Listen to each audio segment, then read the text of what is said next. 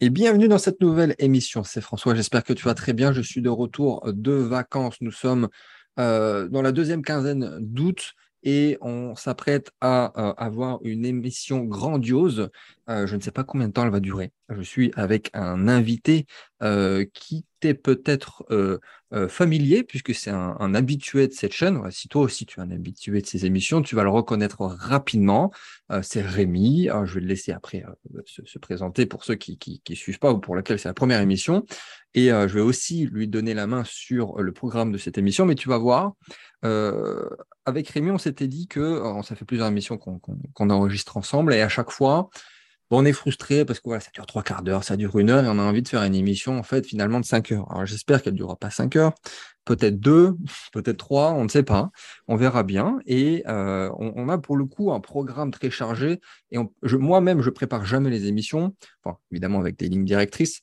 Mais euh, là, Rémi m'a fait un, petit programme aux oignons. Il a tout noté noir sur blanc, je l'ai sous les yeux.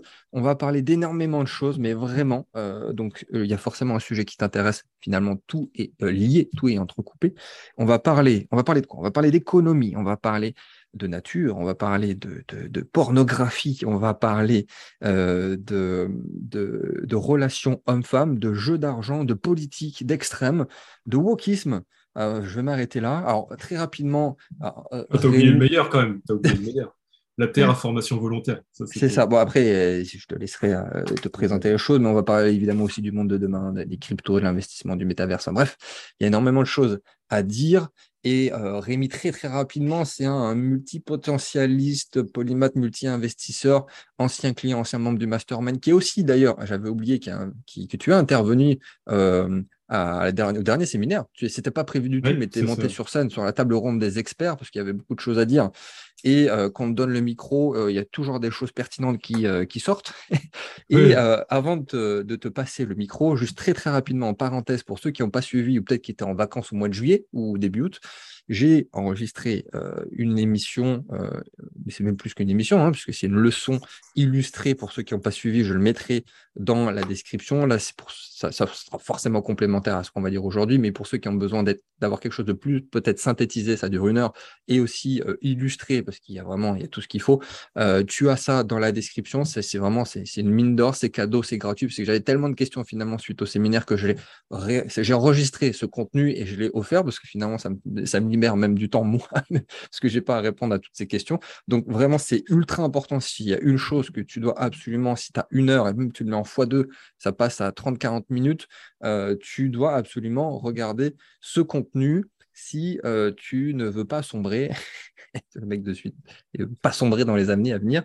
Et c'est vraiment simplissime, j'ai simplifié au maximum des notions complexes qui touchent l'économie, l'investissement et la finance pour restreindre les choses, parce que tu vas voir le nombre de sujets qu'on va aborder aujourd'hui, on va quand même se calmer. Donc là, tu as à la fois la leçon illustrée dans les commentaires. Je mettrai peut-être aussi d'autres choses en fonction de ce qu'on va dire, voilà, des, sources, comme on dit, et euh, d'autres choses pour voilà, des cadeaux. Donc, on va dans la description, il y aura des cadeaux, c'est pour bien euh, commencer la rentrée le mois de septembre.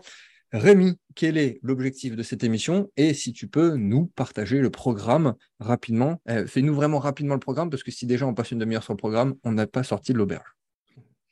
Ouais, bah, bonjour François, bonjour à tous. Merci de, de, me raccueillir à nouveau, c'est toujours un plaisir. Hein, de, tu le record même, on va dire. Voilà. Ouais, c'est possible, mais c'est toujours un plaisir de pouvoir exposer, on va dire, c'est on va dire un, un cheminement de pensée autour de tout ce qu'on voit au quotidien, tu vois, parce que c'est vrai qu'on voit beaucoup d'informations, énormément, énormément sur Internet, sur les réseaux, sur à la télé, ou ça peut être aussi autour de chez toi, tu vois, ton voisin qui dit quelque chose, ou au boulot. Enfin, Bien on, sûr. on a énormément d'infos, mais le problème, c'est que derrière, tu vois, on, on a cette info-là, mais elle n'est pas forcément, comme elle n'est pas liée à quelque chose, et bah, du coup, on la retient pas forcément, ou un autre jour, on, se dit Ah, tiens, mais c'est vrai que lui, il m'avait parlé de ça, et, au final, après, on la réoublie. Enfin, mais on n'arrive pas à l'ancrer et, à la mettre à l'utilisation dans notre quotidien, tu vois. Et euh, donc, du coup, c'est pour ça que là, le podcast que je t'ai proposé, qui est, qui, est à la, qui est à la fois une synthèse de, de, mon raisonnement depuis 5-6 euh, ans, on va dire. oui. Après m'être intéressé, on va dire, à tout ce qui est euh, paris sportif au, début, ça a été crypto-monnaie, bourse de manière générale, avec que ce soit les actions, le côté basique, mais aussi tout ce qui est métaux, forex, enfin, qui sont des, chaque, chaque domaine qui ont leur mentalité, on va dire, un peu précise et particulière, parce que ça peut être lié à la géopolitique, ça peut être lié à de l'actualité, on va dire, à un certain moment, ou ça peut être liées à des relations, on va dire, géopolitiques entre la Chine et les États-Unis ou des choses comme ça, ou une guerre qui éclate. voilà, donc, tu c'est à la fois des choses qui sont ancrées dans le passé, un apprentissage de dire, bon, alors ça a fonctionné comme ça jusqu'à maintenant, est-ce que les règles sont toujours en cours ou pas? Enfin, c'est toujours ces choses-là. Après, moi aussi, euh, d'un point de vue individuel, tu as le côté sportif, parce que j'étais aussi pas mal sportif.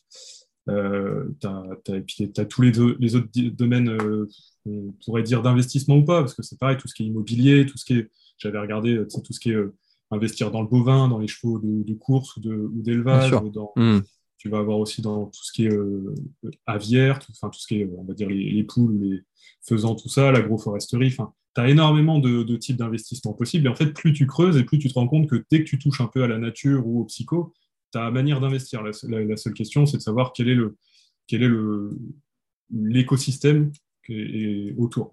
C'est tout.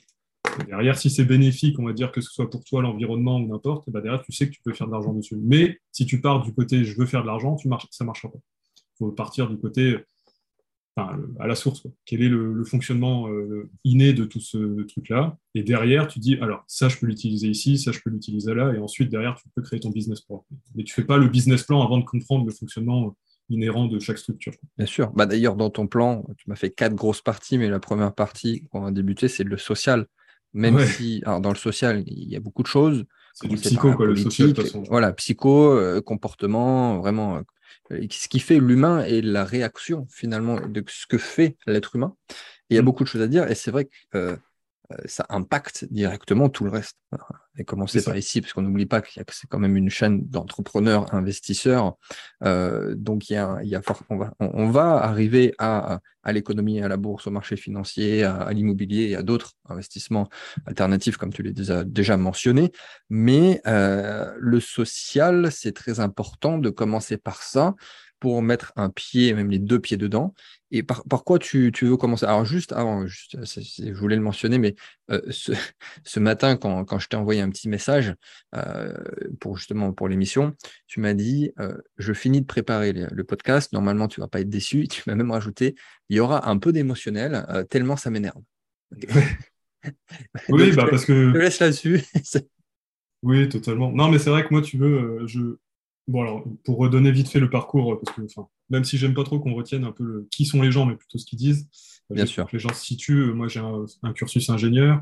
Après, donc, j'étais euh, responsable projet euh, dans l'automobile. Ensuite, j'ai eu les deux ans de Covid où j'ai essayé de me lancer au meilleur moment, tu vois, au niveau psychologique, dans tout ce qui est investissement, bourse, trading, tout ça, et où j'ai, on va dire, tâtonné tout ça. Donc, moi, hmm. j'ai aussi eu mon lot émotionnel à côté parce qu'en plus, tu avais, avais, un prêt bancaire et pas mal de choses qui font que, bah, en fait, tu allies euh, à la fois des besoins du quotidien avec un besoin d'entreprendre, de résultats, alors que bah, normal, tu sais très bien que la bourse, c'est pas toi qui décides du timing.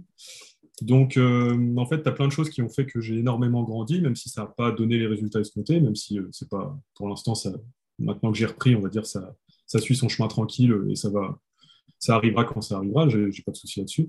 Mais c'est vrai que là, derrière, du coup, j'ai repris après, tranquillement, dans, dans une entreprise agroalimentaire, enfin, et ça va évoluer petit à petit, tu vois, tous les six mois, un an, je pense que je, vais changer de domaine parce que je fais du, consulting, entre guillemets, de la, prestation de service. Donc, ce qui m'intéresse là-dedans, c'est de changer, hmm. d'évoluer, de passer d'un domaine à un autre. Parce que ça va aussi avec mon profil, tu vois. Moi, en six mois, euh, je, je suis déjà usé parce que j'ai déjà compris le fonctionnement interne de l'entreprise, parce que j'ai déjà envie de la changer, parce que j'ai déjà envie de. Voilà, enfin, et qu'une entreprise euh, ne change pas comme ça. Et, voilà. Donc, euh, oui, on a un profil comme ça assez similaire finalement euh, dans le cursus, dans les réflexions, dans le, les domaines d'intérêt. je vois très bien ce qui se passe dans ta tête. Donc, que toi, tu es plus rouge que moi aussi. oui, j'ai appris à l'être, à être plus rouge et passer un peu plus à l'action et on voit ensuite ce qui peut se passer. Mais, mais oui, je, je, te connais bien, donc c'est sûr que c'est facile. Et comme tu le dis, il ne faut pas retenir finalement que euh, cursus, encore moins le diplôme, et, à ce que certains peuvent retenir, mais c'est important quand même de le dire. Donc, euh, donc après, voilà, c'est un peu de là où je viens, et surtout, bah, en fait, moi aussi, enfin, de, tout ça, en fait, moi, j'en retiens surtout que j'ai découvert aussi que mon point fort dans tout ça, c'était de découvrir où étaient les, les nœuds énergétiques, c'est-à-dire là où on perd de l'énergie au quotidien, que ce soit moi dans mon, dans mon quotidien à moi ou dans une entreprise ou, partout, tu vois. Et c'est pour ça que j'ai, j'avais, euh, on en avait déjà discuté, mais mon, mon, point de vue sur la routine qui était à la fois, qui était hyper important.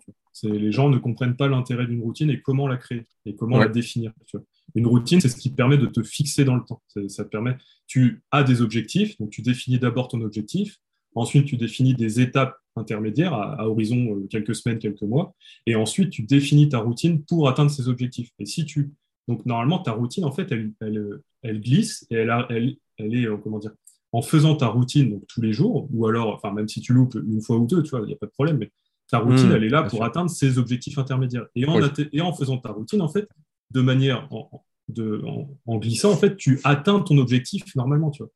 Mais si tu ne fais pas ta routine, pas, tu ne vas pas à l'objectif directement. Tu vois. Donc moi, par exemple, enfin, moi, je sais que tu vois, dans, dans la partie extrême, j'aurais pu mettre aussi le bodybuilding, parce que la, partie bodybuilding pour le sport ou athlète de haut niveau, tu vois, mais bodybuilding, c'est encore plus flagrant avec la quantité de dopage, la quantité de, de surentraînement, la quantité de charge et tout ça, tu vois, de blessures et tout, fait que quand tu regardes en fait tout ça, et bah, même l'alimentation, en fait, en, soi, c'est aussi euh, une routine, l'alimentation, c'est pareil.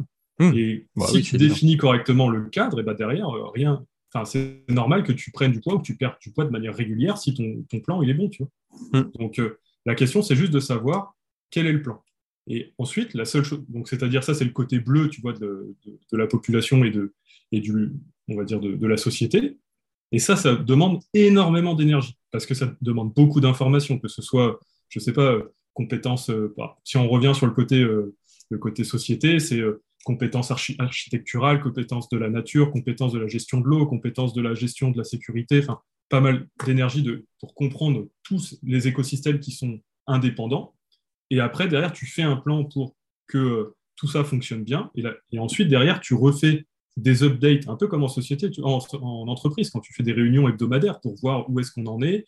Tous les mois, tiens, on fait un point plus global. Parce qu'en fait, une fois que le plan est acté, là, le plan où tu as passé des heures, des jours et des jours à, mettre en place, et ben derrière, c'est tes réunions hebdomadaires qui font que tu remets une heure ou deux pour remettre en place, tiens, là, on va peut-être mettre un petit peu de sel, là, un petit peu de poivre, là, on va aller un peu à gauche, là, un peu à droite, pour justement se dire, bah, tiens, en fait, là, il faut réajuster un peu. Et c'est partout, c'est partout pareil, que ce soit dans n'importe quel domaine, dans tu peux, tu peux faire l'équivalent et remplacer, euh, remplacer ça, l'implanter dans n'importe quel domaine, tu vois. que ce soit, comme je te disais, le sport, que ce soit euh, l'investissement, que ce soit, que ce soit enfin, euh, l'alimentation, ou même enfin, n'importe, tu vois. Même dans, ta dans la nature, tu vois, même si tu gères, parce qu'on ne gère pas la nature, tu, vois, tu peux lui donner un plan de route, tu peux l'aider, mais tu ne la gères pas. En fait, tu subis les, les, conditions climatiques, tu subis la, la vitesse de pouce, mais, mais tu peux l'aider, tu vois, tu peux l'orienter si tu, tu l'aides avec un peu de, un peu de substrat, tu l'aides avec un peu d'additif, des choses comme ça, tu, peux l'orienter. Mais il ne faut pas partir du, point, du, dans le sens où je maîtrise tout. Sinon, bah, parce que dans tous les cas, tu vas te planter. Donc, Exactement. Le, le, sujet, en gros, de, de, ce podcast, là, parce que l'introduction était longue, il va falloir qu'on commence quand même, mais c'est on part du, euh, du social, parce qu'en fait, euh, c'est euh, le social, c'est la base. Le problème de, l'humain, si tu veux, c'est quand on, a créé la société de manière un peu euh, avec un peu nos schémas primaires, si tu veux, c'est-à-dire que la société s'est imposée d'elle-même en fonction de nos besoins. Donc en fait, on n'a pas vraiment réfléchi sur comment la société allait s'organiser. C'est euh, ça s'est fait comme ça et, après on l'a euh, modifié en fonction bah, de la volonté sur le moment. C'est-à-dire il y a une guerre et bah, du coup on est un peu plus réactionnaire. On est en temps de paix, ça va un peu mieux, on est plus calme. Donc tu vois, c'est tous ces trucs-là qui font que la société s'est adaptée un peu au gré du vent et puis bon, ça se passe bien en fait, tu vois. même si euh, chacun verra euh, ce qui se passe bien bah, ou pas, voilà. Mais c'est l'histoire qui explique la civilisation aussi et les comportements qui s'en suivent. C'est ça, et notamment, tu vois, le problème de, c'est que, enfin le problème, c'est la société d'aujourd'hui, tu vois, c'est une société euh, qui n'a pas beaucoup évolué en termes de psychologie par rapport à l'après-guerre de 39-45. Hmm. C'est-à-dire que on a eu, on a eu la, forte croissance des années, des 30 glorieuses qui nous ont amené un capitalisme de ouf et euh, une productivité énorme. Et le problème, c'est que derrière, et bah, du coup, on a des biais psychologiques qui sont apparus parce que la société, suite à cet enrichissement soudain, et bah, est devenue beaucoup plus sociale. Tu vois. Et, euh, et du coup, qu'est-ce que le social a engendré? C'est les, euh, les, tous les biais psychologiques d'aujourd'hui qui font que bah, tu as l'impression qu'on est dans une fin du monde, alors qu'en réalité, tu sais très bien vis-à-vis de l'investissement, si on le prend autre, dans un autre sens, c'est que toute crise est une opportunité. Tu vois. Bien sûr. Bah, que, ce soit même d'un point de vue purement technique, chaque récession, c'est là que les plus grandes richesses se sont créées. Et, mais après, d'un point de vue plus macro aussi, avec des, durées beaucoup plus longues, si tu regardes, c'est là que les nouvelles civilisations se sont mises en place. Donc, c'est pas la fin Ce que je dis très souvent du monde, mais la fin d'un monde. Et puis c'est même optimiste de, dire ça finalement. C'est ça. Mais ça n'empêche pas que pendant que tout allait bien, tu as quand même des gens qui étaient en marge de la société et qui ont fait des choses, tu vois. C'est pas parce que le.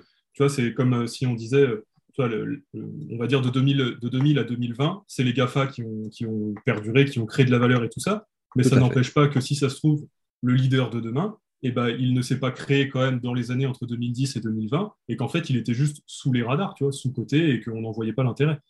C'est en fait le, en changeant les règles du jeu, enfin, que l'on définit comme les règles du jeu, que l'on va voir l'opportunité que devient cette entreprise. Tu vois. Et là, c'est pareil.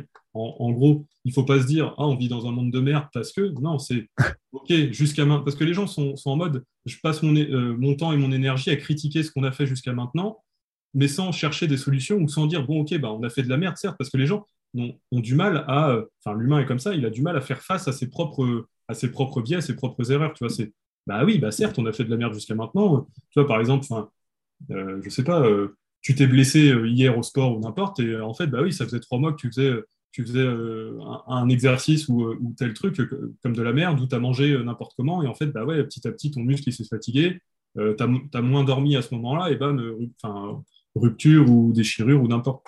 Mais c'est pas, comme enfin c'est comme Tiger Woods, tu vois. Tiger Woods quand il loupe un mauvais coup, hmm. ok, il y pense pendant 8 secondes, il se dit putain je suis une merde. C'est quoi ce truc que je viens de faire là? On dirait un débutant. Ok. Après les 8 secondes, c'est bon. C'est quoi le prochain coup? Et tu te concentres sur le prochain coup. Là nous, ça fait ça fait 10 ans que tu entends euh, c'est la fin du monde, euh, c'est la fin de l'économie, c'est la fin de machin parce que QE, parce que machin. Oui, enfin c'est très bien, euh, c'est bien. Il y a des gens qui se branchent sur les plateaux télé en mode oui, c'est la fin du monde, c'est très bien. Mais euh, à côté de ça, quelles sont tes solutions en fait tu vois? Et le but de, de, cette intervention aussi, tu vois, ici, c'est pas de juste dire pourquoi ça va pas bien, tu vois. Parce que de manière, tu vois, si moi, moi mm. j'amène, en fait, là, si tu veux, le podcast, les gens vont quasiment rien apprendre.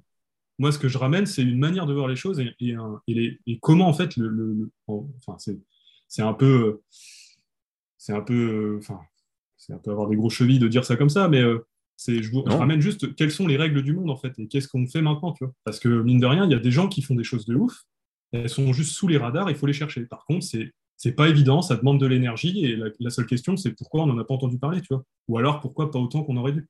C'est-à-dire que, euh, c'est vrai, comme tu le dis, il y a, d'un côté, c'est la grande majorité, mais soit il y a les alarmistes qui font rien, qui proposent rien, qui, qui, qui veulent même potentiellement pas changer les choses parce que quand ça les touche, c'est autre chose. Et, et de l'autre côté, tu as aussi une, grande partie des gens qui, euh, eux, euh, continuent euh, avec cette logique de je ne peux pas changer le monde tout seul. Cette fameuse maxime, c'est-à-dire que seul, je ne peux rien faire, seul, je ne, je ne peux pas changer les choses. Donc, tu as ces deux côtés qui, qui, qui se complètent, mais qui en même temps font pas avancer les choses et qui sont pas disruptives et, et tout simplement qui, qui ne s'imaginent pas les choses comme elles devraient être vis-à-vis de tout ce qu'on va dire et de proposer des choses. Très important. Totalement. Et après, justement, ces gens-là, je... disons que c'est normal qu'ils soient perdus, et on va en revenir là-dessus, c'est on va revenir par rapport à la gaussienne, le besoin d'avoir des extrêmes et à la fois des gens qui sont, entre guillemets, au milieu, des gens normaux. Il faut, faut, aussi comprendre que l'extrême prend énormément d'énergie et qu'il n'est pas forcément bon d'être dans l'extrême.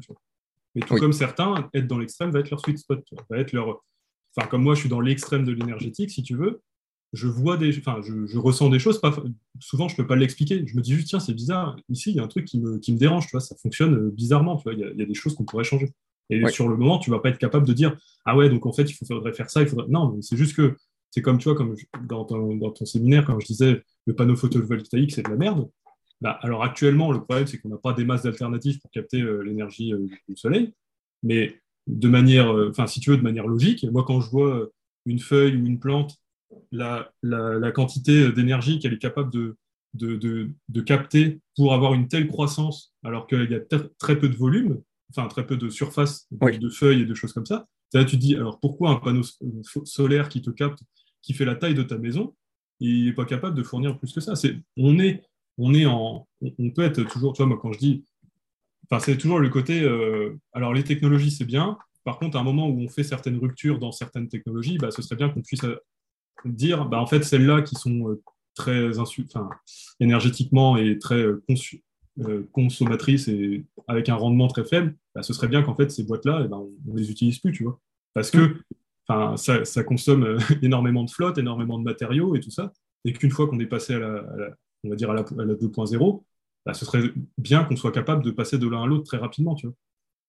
C'est pas parce qu'on fait de la merde un, temps très court qu'on est censé, en fait, pour, parce que l'entreprise a un emprunt, parce que je sais pas quoi, ah bah, en fait, continuer à, faire de la merde pendant 10 ou 20 ans. Bah non, en fait, c'est aussi euh, ça le monde de demain, c'est qu'il va falloir aussi être capable de, de passer d'une technologie à une autre, euh, avoir des entreprises qui sont beaucoup plus résilientes à la, à la, à la transformation. Tu vois.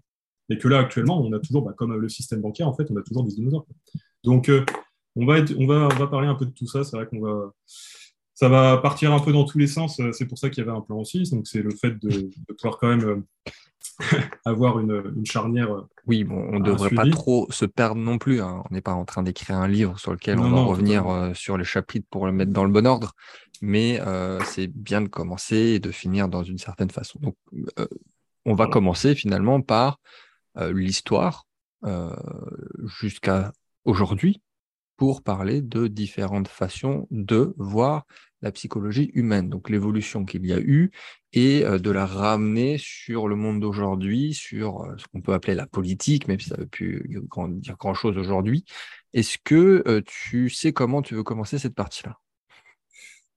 Alors, il y a différentes manières d'aborder ce sujet-là, en fait. Tout dépend sur la suite, comment on veut, comment on veut, enchaîner. Après, moi, si, tu veux, c'est assez... En fait, c'est à la fois très compliqué, et à la fois très simple. C'est on est parti, comme je te disais, on peut partir aussi bien de, l'évolution de, de l'homme, aussi bien du côté primitif, c'est-à-dire d'où l'on vient, euh, alors c'est-à-dire l'Afrique et euh, les Néandertals euh, au niveau de l'Europe, les différentes migrations, les, les différentes périodes où en fait on a, on a, on a croisé les sangs, on s'est, on s'est un peu métissé, tu vois, et qui fait que bah, en fait, par exemple, quand le quand je, tu vois, je, je, perds mes mots en plus, tu vois, mais euh, quand l'espèce qui venait d'Afrique euh, a migré en Europe, en fait, bah, tu te rends compte que c'est en faisant du métissage avec la population locale qu'elle a pu survivre, parce qu'en fait, elle n'était pas adaptée au milieu local. Mmh. Et donc, en, gros, si tu veux, tu vois, l'introduction au monde d'aujourd'hui, tu pourrais t'arrêter là et te dire, mais attends, mais en fait, dans le monde, dans le, monde d'aujourd'hui, bah, en fait, il y a des choses déjà qui, qui, sont un peu cheloues, parce qu'en fait, on, on, part du principe que alors, le métissage, c'est bien ou c'est pas bien, ça, chacun, enfin, c'est chacun ses idées, je m'en fous. Mais juste d'un point de vue, euh, d'un point de vue purement, euh, purement euh, physiologique, tu vois, rien que ton corps, c'est-à-dire chacun a un groupe sanguin. Déjà, alors, est-ce que ton groupe sanguin type A ou B ou O bah, résonne de la même manière vis-à-vis du soleil, vis-à-vis de l'alimentation, vis-à-vis de, de, plein de choses, tu vois bah, En fait, non, parce que sinon, tout le monde aurait le même groupe sanguin. C'est-à-dire que derrière, tu as aussi des différences qui se sont faites là-dessus.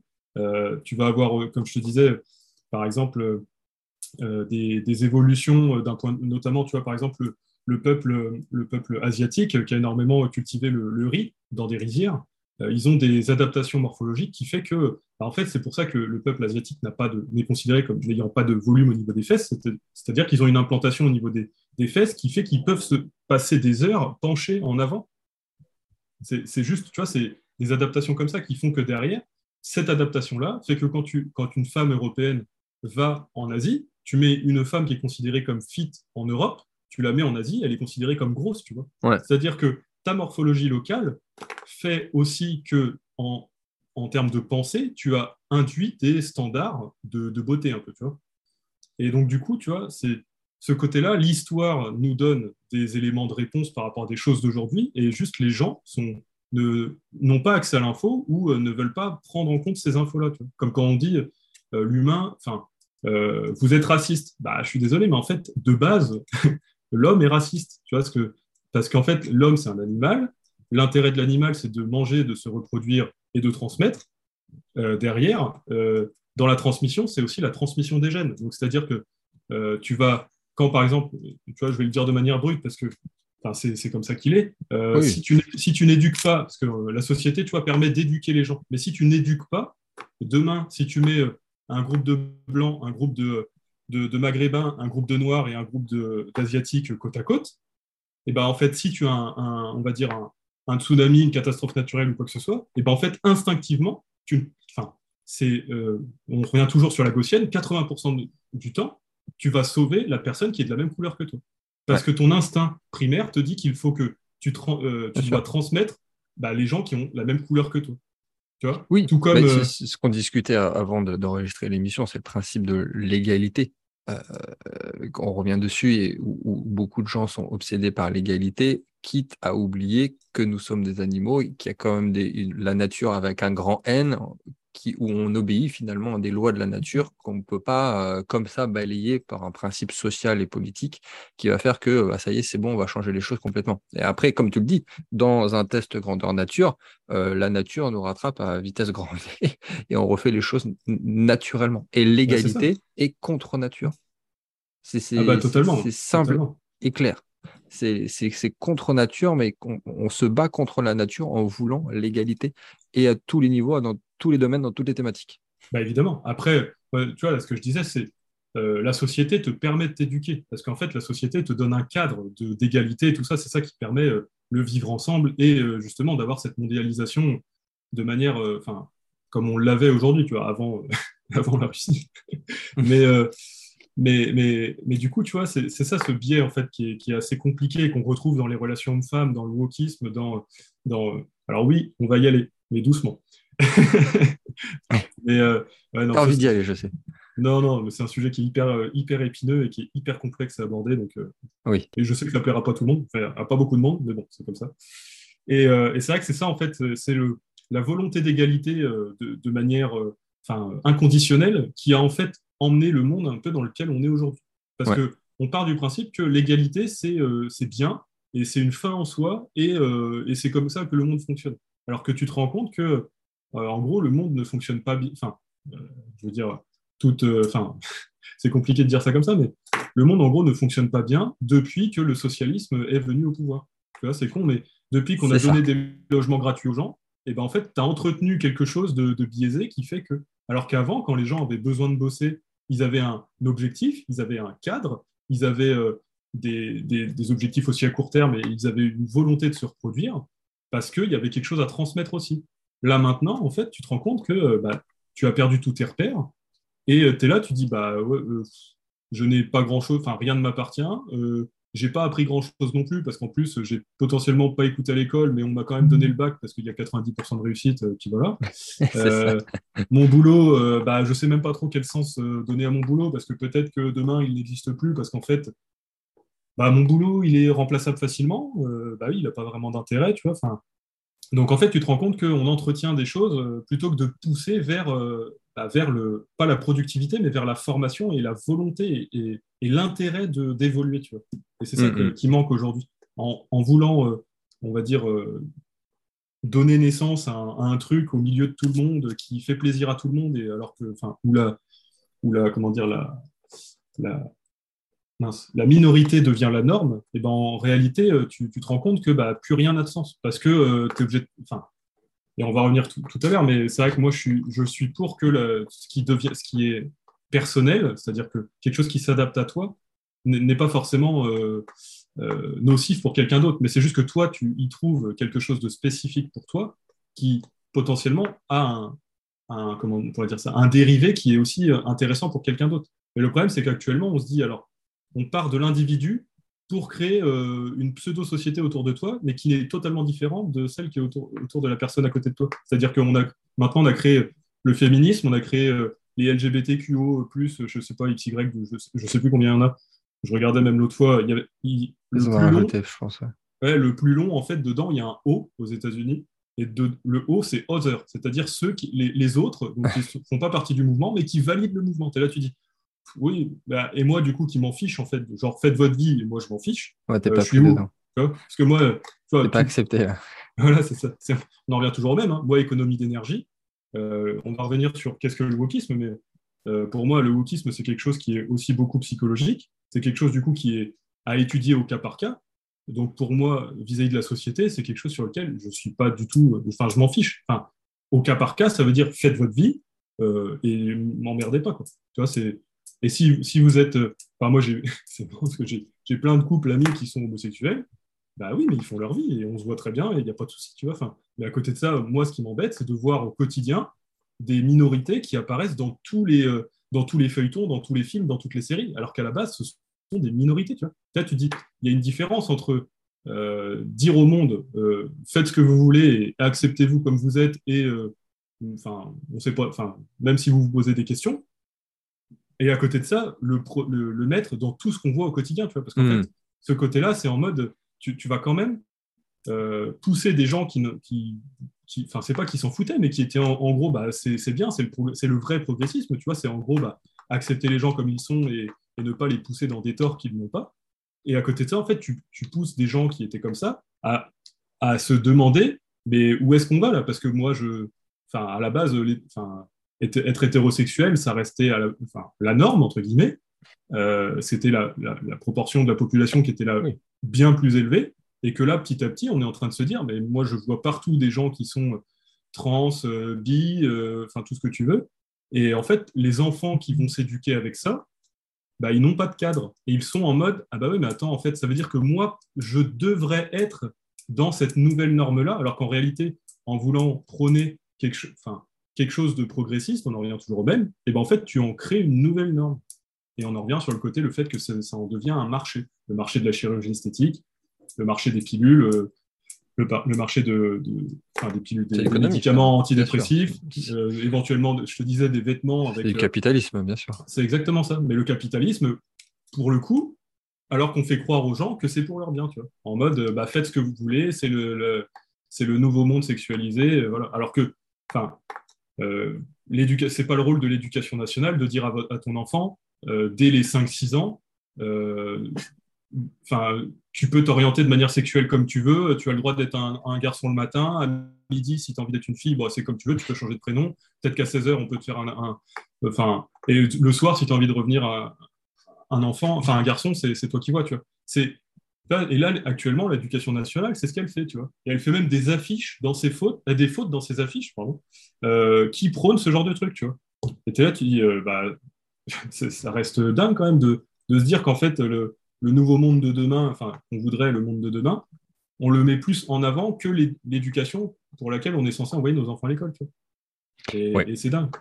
Donc bon, donc en gros, c'est un peu tout ça, les biais qui... et derrière, on en retourne, on en retourne la, fin en fait de tout ça, c'est que tu mets des biais au, quotidien pour les gens qui utilisent énormément d'énergie sur ces petites questions qui sont des énormes questions. Mais le problème, c'est que quand tu n'as pas de cadre autour, bah, comment tu veux réfléchir sur quelque chose autour duquel tu n'as pas de cadre? C'est pas possible. Donc en fait, tu passes énormément d'énergie à te poser des questions, à faire des va-et-vient, mais est-ce que c'est bien? Ah, Mais un tel, il a dit que. Donc en fait, tu n'en sors jamais en plus. Et les questions qui sont des vraies questions de société, des vraies questions pour avancer et pour mettre en place des choses pour aller de l'avant, mais les gens n'ont plus l'énergie en fait. Et puis en plus, bah, maintenant, ils sont même plus formés réellement pour euh, raisonner sur des questions simples, tu vois. Donc, euh, Exactement. tu as tout ça mm. qui est, lié les uns dans les autres. Et la base, elle est qu'on a voulu mettre le social à l'origine de tout, alors que le, monde, entre guillemets, si tu changes les règles du monde de l'investissement, si demain, euh, tu dis, bah, Monsieur Buffett, ou enfin Warren Buffett, ou, ou même Monsieur Denis, euh, désolé, vous pouvez plus investir dans tel domaine parce que c'est contre-éthique ou parce que, bah, voilà, bah, toi, tu vas dire, OK, bah, dans quel endroit je peux investir Et on aura juste changé les règles. L'investisseur n'est plus le connard euh, sans éthique euh, qui a juste du pognon et s'en fiche de l'environnement. Et il, il, va juste chercher, dans un monde où on a réécrit les règles, quelque chose qui correspond au monde de demain. Mais le problème, c'est que si tu mets le social en avant, et bah, ton côté entrepreneurial, et ben, en fait, il se prend les pieds dans quelque chose qui n'a pas lieu d'être. Oui, parce que tu, tu, tu fais face à l'adaptabilité de l'être humain qui est tout à fait naturelle et qui va à chaque fois rebondir. C'est l'histoire de l'homme, hein, c'est de rebondir, d'innover, de, construire et de toujours s'adapter pour survivre, pour revenir sur le terme de l'animal face à cette doctrine euh, de, sur le social où, tu, où les gens sont obsédés par l'égalité. et, la fameuse citation que, je cherchais tout à l'heure en off quand on discutait tous les deux de, Nietzsche, c'était, euh, je l'ai retrouvé, où il disait qu'il euh, n'y a, pas plus, il n'y a pas plus inférieur qu'une personne qui pense et qui insiste sur l'égalité pour tous. Il avait dit ça il y a fort longtemps. à une époque où il n'y avait pas exactement tout ce qui se passe aujourd'hui. Et c'est vrai que le, social a, fortement été poussé après la Seconde Guerre, encore plus, mais essayer de l'adapter à euh, l'homme moderne et au capitalisme, et c'est là que ça, se complique. Euh, et surtout, ce qui, ce, qui, ce qui nous ramène sur des notions qu'on va aborder sur la politique, qui a un lien direct aussi avec l'investissement, l'économie, la bourse et la finance. Et tu sais que même en allant plus loin, le, le social, à la base, si tu veux, si tu veux vraiment rentrer dans le psychologique de, de l'homme et le, le pourquoi le social. le social, c'est vrai ça.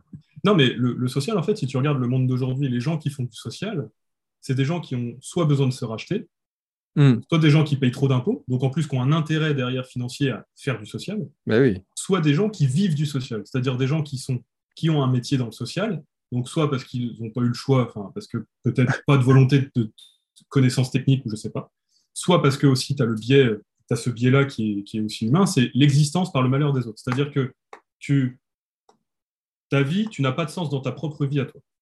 Donc en fait, le seul moyen d'exister, c'est en aidant les, les, autres à résoudre leurs propres problèmes.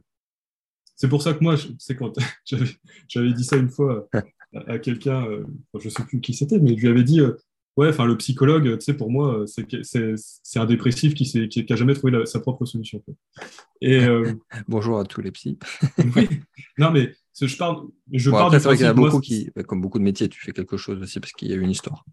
Ah oui, totalement. Mais, euh, mais tu vois, c'est pareil. Pourquoi toi, tu fais euh, psychologue et, les gens, est-ce qu'ils sont aptes eux-mêmes tu vois? Moi, je sais pourquoi tu vois, je suis parti dans le, dans le côté engineering, tu vois, entre guillemets. J'ai des facilités dans ce domaine-là. Euh, et euh, tu as mon père qui était dans ce côté-là. Euh, j'ai été poussé et en fait, bon voilà, ça, ça m'intéresse pas plus que ça, tu vois, le côté engineering, parce que en fait, j'ai jamais réellement bossé là-dedans. J'ai passé mes, années d'études à ne pas forcément bosser, tu vois, ça m'intéressait pas plus que ça. Hum, hum. Et là, j'ai trouvé, j'ai jamais autant bossé pour tous ces sujets-là, le côté énergétique du monde, qu'à l'école. Tu vois. Enfin, en six ans, j'ai fait, je ne sais pas combien d'années ça m'a condensé d'études, mais, mais c'est ouf, tu vois, parce que j'avais pas trouvé ce qui m'intéressait. Et, c'est vrai que tu vois, ce, si, tu si, les gens qui sont psychologues, potentiellement, il y en a peut-être qui nous écoutent, c'est qu'on des profils vert, enfin, vert jaune et, mm. aussi euh, bleu rouge, on ne sait pas trop, des fois il y a des, y a des extraterrestres. Euh, c'est pourquoi eux-mêmes sont psychologues, tu vois. Parce que le psychologue, il est censé donc aider les gens à se comprendre et à résoudre leurs propres problèmes, tu vois. Oui. Mais donc, du coup, derrière, qu'est-ce que ça donne sur la personne qui aide à résoudre ses problèmes. Qu'est-ce qu'elle cherche Parce qu'il y a toujours, normalement, à titre personnel, tu cherches quelque chose. Et moi, du coup, peut-être que c'est une faute que j'ai faite, tu vois, mais de, manière, on en revient toujours sur le côté énergétique de mon cerveau, qui s'est dit, OK, c'est comme ça, et puis c'est très bien. C'est euh, le psychologue, potentiellement, il a des problèmes lui-même d'existence, d'existentialité au sein de la société. Il ne comprend pas où va le monde, pourquoi on continue à développer des technologies alors que maintenant on a à manger pour tout le monde et il n'y a pas besoin de recréer la roue euh, alors qu'elle existe déjà. On sait faire pousser dans des champs très petits une grande quantité de nourriture. Bon, derrière, euh, bon, on utilise la voiture et puis euh, je peux aller faire mon sport et tout ça. J'ai mes enfants, je peux transmettre à l'école et tout ça. Et en fait, derrière, mais quoi d'autre en fait? Parce que c'est aussi, aussi ça un peu la question du monde d'aujourd'hui, c'est on a tout. Et qu'est-ce qu'on va faire à, à, réinventer des trucs? Oui, bah, du coup, on va dans l'espace parce que bah, voilà, mais donc, en fait, ces gens-là, peut-être, maintenant, j'ai mis une hypothèse, peut-être ne cherchent-ils pas à travers le problème des autres et la résolution des problèmes de la vie des autres, leur propre manière d'exister et de dire, bah, moi, en fait, j'existe pour aider les autres. Mais du coup, c'est hyper égoïste, tu vois, quelqu'un, c'est marrant, de, quelqu'un qui est dans le social, en réalité, c'est égoïste, oui, c'est quelque chose qui est hyper égoïste de demander à quelqu'un d'être malade pour soi-même avoir une raison d'exister.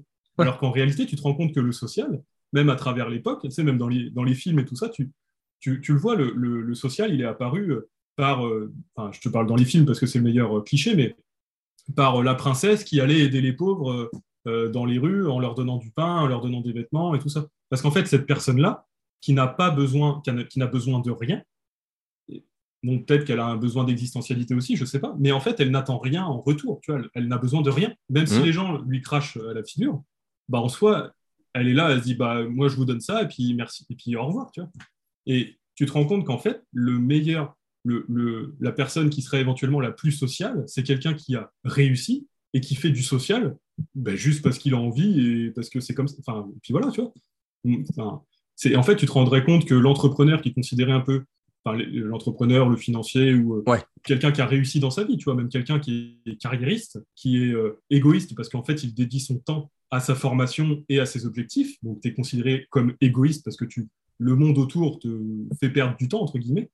Et ben, en fait, tu te rends compte que ces personnes-là qui ont réussi, une fois qu'ils ont réussi, ça devient leur propre luxe de faire du social sans rien attendre en retour. Hmm. Et d'aller aider un SDF, d'aller payer un repas ou, n'importe quoi, tu vois. Et, oui, tu retombes pile, poil aussi dans la notion et la vraie définition de l'argent, euh, où quelqu'un euh, euh, qui, déjà n'arrive pas à s'occuper de lui-même sur ses finances personnelles ou, tout simplement sur sa propre vie, qu'est-ce que tu veux qu'il aide les autres? Commencer par ça, très très basique. Et à l'inverse, bon après voilà, c'est pas le méchant et le gentil, c'est jamais tout, c'est jamais noir ou blanc, on est tous d'accord. Euh, et, derrière, la personne qui va être considérée comme le méchant financier, à l'inverse, euh, va d'abord, cette fameuse image de euh, dans l'avion, on a le, le, masque qu'il faut d'abord se mettre sur soi avant de penser aux enfants. C'est un peu ça. C'est-à-dire qu'il faut déjà avoir un écosystème qui va, qui va nous permettre de répondre à tous les besoins primaires, sécurité et financiers. Et derrière, tu peux faire des choses. Mais sur, sur le papier, il a c'est pas bien. Et enfin, la doctrine nous dit que c'est pas bien, qu'il y a des méchants et qu'il y a des gentils. C'est, voilà, et tu sais, que, tu sais que tu as aussi le parallèle euh, avec, euh, avec l'amour. Donc les gens, le, on n'est même pas sur la différence homme-femme. On est sur le, côté euh, l'amour vraiment au sens de deux personnes qui forment un couple, que ce soit même, enfin, je veux dire, homosexuel ou n'importe quoi. tu, même l'amour en tant que tel, si tu le, rapproches à ça, mm-hmm. tu as, beaucoup de personnes qui euh, sont détruites quand leur moitié part de manière euh, incompréhensible. Et donc, tu as ce côté-là où, en fait, tu as aussi beaucoup de personnes qui euh, utilisent leur moitié pour se dire Ah, bah, si elle est là, c'est que j'ai des raisons d'être aimé. Tu vois. Alors que, en fait, le point de départ de ton amour devrait venir de alors moi je fonctionne comme ça, j'ai ces avantages, ces défauts-là, et je m'aime comme je suis. Et une fois que je m'aime, je suis capable d'aimer une autre personne sans attendre en retour. Parce que là, du coup, tu fais bien de le mentionner, oui. Et c'est exact. Et en fait, tu retrouves ça dans beaucoup de choses où si tu ne pars pas de toi, bah en fait, attendre de l'autre, ça devient un acte, un acte égoïste et tu te retrouves en fait, derrière, voilà, à être déçu, à être ravagé, détruit, et en fait, à ce que ça, pardon, à ce que ça détruise euh, ton environnement, parce qu'en fait, ton environnement était basé sur quelque chose qui n'était pas vrai, qui n'était pas, euh, qui n'était pas, bah, on va dire, auto-centré, mais c'est là où, en fait, tu vois, la norme ne devient plus le social, mais d'être auto-centré, c'est-à-dire, enfin, c'est pas auto-centré, c'est d'être égoïste au sens où je me comprends, euh, je m'aime. Bon, dit comme ça, ça peut être marrant, mais en fait, c'est exactement ça. De, et ensuite, de pouvoir s'ouvrir et de dire, en fait, je suis capable de, et voilà, et, euh, et derrière, en plus, ça permet, vis-à-vis d'une relation, de savoir où sont euh, mes défauts pour potentiellement même s'améliorer, tu vois.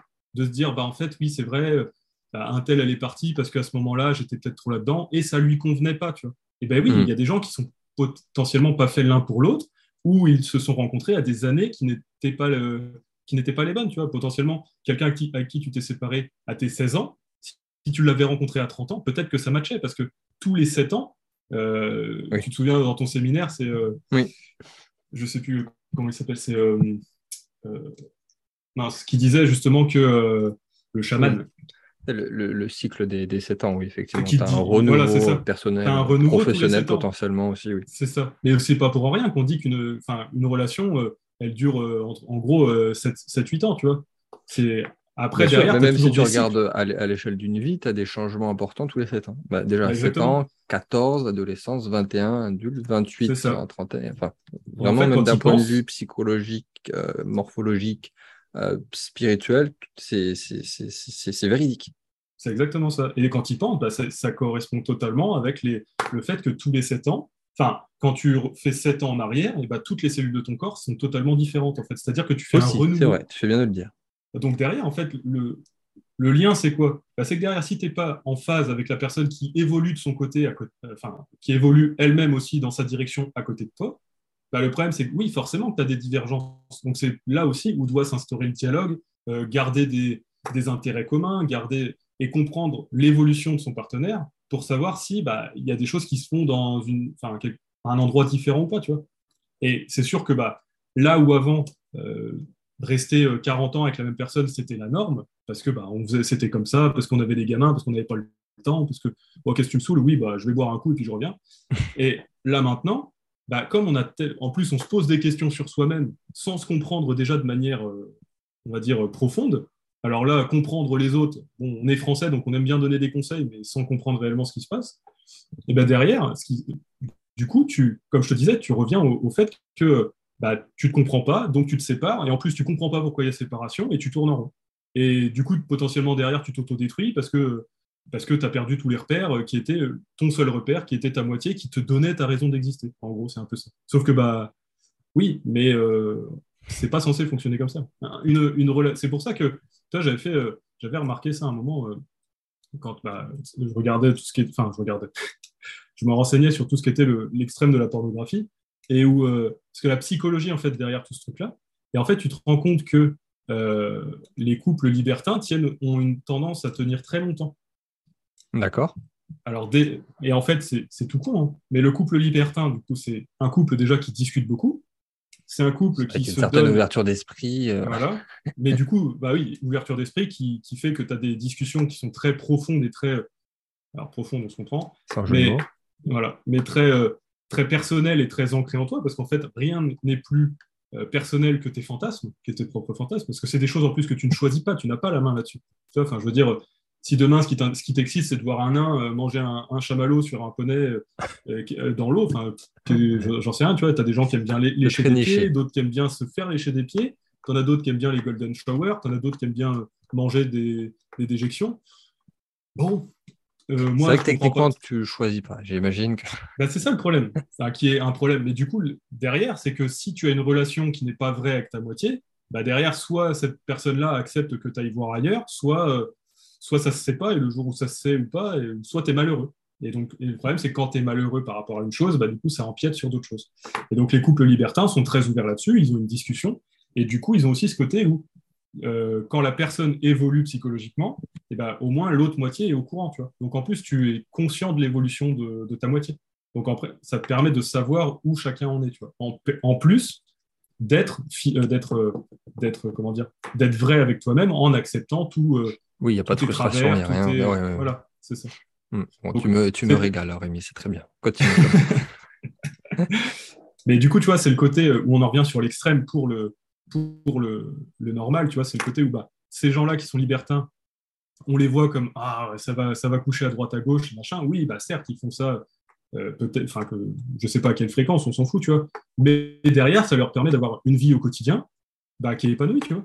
Et euh, ce moment d'extrême leur permet d'avoir un quotidien euh, très vrai, très, très soudé, très, enfin tout ce que tu veux, tu vois. Après, tu as d'autres questions qui viennent, qui viennent avec, tu vois, forcément, ça, chaque solution ramène aussi son autre question derrière. Mais hmm. déjà, tu vois, c'est, c'est un premier biais qui fait que, bah, déjà dans les relations hommes-femmes, tu as cette problématique-là en, en, amont qui est que déjà en tant qu'homme, qu'est-ce que ça veut dire être homme et en tant que femme, qu'est-ce que ça veut dire être femme, tu vois? Moi, je sais, tu vois, je suis un homme, donc tu sais ce que ça donne des pulsions de testostérone, tu vois? Mais je sais pas ce que ça fait d'avoir ces règles, d'avoir euh, d'avoir ces, chutes de, mood, tu vois, enfin, les, hmm. les, hauts, et les bas, en plus, sachant que même chaque femme est différente par rapport à ça, tout comme les hommes aussi, mais tu, tu, tu as, euh, enfin, as des femmes qui, dès l'adolescence, ont des règles hyper violentes, qui sont hyper douloureuses, et tu en as d'autres, ça se passe du feu de Dieu, euh, qui n'est pas ça, non, moi ça va. C'est sûr, on n'est pas égaux. Bah, encore une fois, c'est la nature. Il n'y a pas d'égalité. tu vois, et donc du coup, c'est vrai que c'est ça qui est compliqué quand tu vois, on en revient au, au wokisme, au féminisme et tout ça. Que déjà, en fait, on en revient en fait à la base, c'est bah, ce serait pas mal déjà d'éduquer les gamins, mais pas dans le sens vous pouvez faire ce que vous voulez. Non, non, non. C'est déjà c'est quoi, c'est quoi être. Mais ça, c'est pas l'école qui est censée le faire, tu vois. C'est une éducation qui est qui est extrascolaire, c'est la famille. Bon, c'est compliqué quand euh, tu n'as plus de discussion déjà avec tes parents, donc déjà pour que ta mère elle te dise euh, c'est comme ça, Parce qu'avant, c'était ça hein, qui se passait. C'était euh, la mère qui expliquait à la fille, parce que bah, avant, les filles potentiellement étaient mariées plus jeunes. Je regardais, la moyenne, c'était dans les années 1850, ouais, c'était ça. les filles étaient mariées à 22-23 ans et les hommes, c'était 26-27 ans, tu vois. Donc, tu retrouves évidemment cette différence d'âge qui fait que bah, l'homme plus vieux a, une, enfin, a le confort, a enfin, plein de choses tu vois, qui sont du cliché, mais le cliché vient pas de nulle part. Et la, la fille bah, plus jeune qui est... Oui, oui, totalement. Et qui, la, la, fille plus jeune qui ramène sa fertilité, sa, beauté, enfin pas mal de choses, qui, est plus dans l'esthétique, entre guillemets, pour l'homme. Alors que la femme va être plus avec la sécurité. Mais euh, ça, c'est le cliché que beaucoup ne veulent pas accepter aujourd'hui, certes. C'est pas pour. Mais à côté de ça, on va avoir tous les comptes mimes et euh, tout ce qui est. Euh, merde, comment il s'appelle celui-là? OnlyFans et tout ça, où il y a je sais pas combien de dizaines, voire centaines de milliers de femmes qui se vendent, qui vendent des photos. Alors, il y a quelques hommes, hein, mais si on prend la proportion, bon, il n'y a pas photo. Donc derrière, c'est bien qu'il y, a, euh, y a quand même une. Enfin, c'est pas forcément une volonté, mais c'est aussi une facilité d'accès à, euh, à, quelque chose qui n'est pas accessible en tant qu'individu. Tu vois. L'homme, moi, j'ai. Alors, c'est pas une éducation qui est euh, parentale dans le sens où ton père, il t'a jamais dit fils, il va falloir ramer parce que toi, tu n'as pas, pas de moyen d'accéder socialement, sauf si tu réussis toi-même. Par contre, le, le enfin, c'est pas un problème, mais la fille a été éduquée dans un environnement, c'est-à-dire qu'elle, depuis qu'elle est toute petite, la chose qu'elle voit dans des pubs, dans des affiches publicitaires et tout ça, c'est des jolies filles avec des accessoires, c'est des jolies filles mises en valeur.